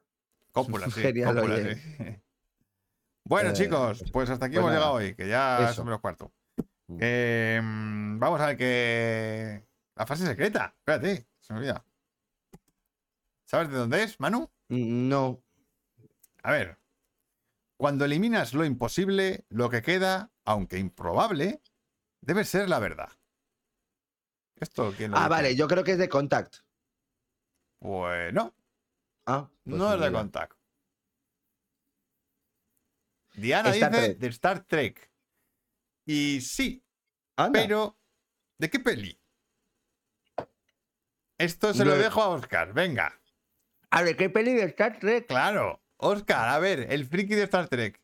Eh, Ahí muy bien has dado Diana. Esta es una frase de Sherlock Holmes, Ah, ¿vale? Esta frase la dice Spock en una peli. Y exactamente, Diana lo que dice ahí es una frase de Holmes copiada de Star Trek, ¿vale? De Into the Darkness. Dice, Oscar dice Star Trek 3, la búsqueda de Spock. Yo qué sé. No, claro, si es que no es esa. Oscar, uy, Oscar, me has fallado, ¿eh? Aquí. A ver, es que de Star Trek hay unas cuantas, ¿eh? Yo pensaba que se sabía todas las frases de Spock de memoria. En Star Trek salen muchos Holmes. Sí, claro. Gran show esta noche. Por un momento parecía redes con el Punset. Pues es de Star. Trek 6. De Undiscovered Country, 1991. Creo que esta la vi en el cine, tío. No, no, no. Creo que tú y yo vimos otra en el cine. No, esta no es la de las ballenas. Que va, la de las Ah, no, ballenas, no, La no. de las ballenas es del 80. Esa la he visto yo. Mira, dice Oscar, aquel país desconocido, gran peli, gran banda sonora. Hombre, gran banda sonora seguro. Jerry Goldsmith. Jerry ¿Qué Goldsmith. queremos? Pues Star Trek 6, esto lo dice Spock.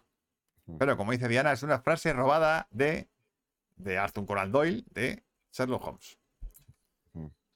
Y bueno, el Cumberbatch seguro que la repite, Ay, claro. no es de Goldsmith, perdona, es de Cliff Edelman. Que me he equivocado. Eh, me has pillado. Bueno, chicos, vamos a ver qué ha salido para la semana que viene. Pues tenemos. ¡Coño! Películas pre-code. Ha salido. Sí, señor. Temazo que me mola mucho este. Yo la verdad es que no tengo ni puta idea. ¿Vale? Así que ¿Qué es aquí. A ver, hablamos. ¿Qué es película? Hombre, ¿tú has visto alguna, coño? Bueno, Sí, bueno, pero yo no tengo ni puta idea. Bueno, sí, bueno para quien no lo sepa, ¿quién es pe- ¿qué es películas pre-code? Lo habéis votado, a lo mejor sin saber lo que es. Son películas de antes del código Hays, código de censura que estuvo del 30 al 60 en Estados Unidos. Y que, bueno, pues eso hizo que las películas fueran pues muy mojigatas, la inmensa mayoría. ¿Qué pasa? Que antes de esos años se hacían películas muy libres, con, sin censura. Entonces son toda la época del cine mudo, sobre todo, y son películas muy interesantes, porque trataban temas que luego se censuraron. Así que vamos a hablar de películas pre-code la semana que viene. Me mola mucho este tema. Y nada más, chicos, que con esto cerramos. Dar las gracias a los que habéis estado en el chat. Muchísimas gracias por, por vuestra cultura física, astronómica y científica. Mm. Y dar las gracias a nuestros mecenas, que son Juan Pedro, Clara, Óscar, Iván, Robert, Sergi, Petricor, Eva, Rafa, Rubén, Morla, Freya y Rafa Gómez. Muchísimas gracias por ser mecenas del canal. Ya sabéis que si sois mecenas podéis proponer temas. Todos estos temas lo han propuesto nuestros mecenas. Y para haceros mecenas, entráis en canalbricocine.com y allí en un link a Patreon, por 3 euritos al mes, pues nos echáis una mano con esto. Y además seréis mecenas también de Synapsis Films, que lo sepáis, de todos los proyectos de Synapsis Films. Y nada más, con esto y un bizcocho. Hasta mañana. A Eso, chicos. 8.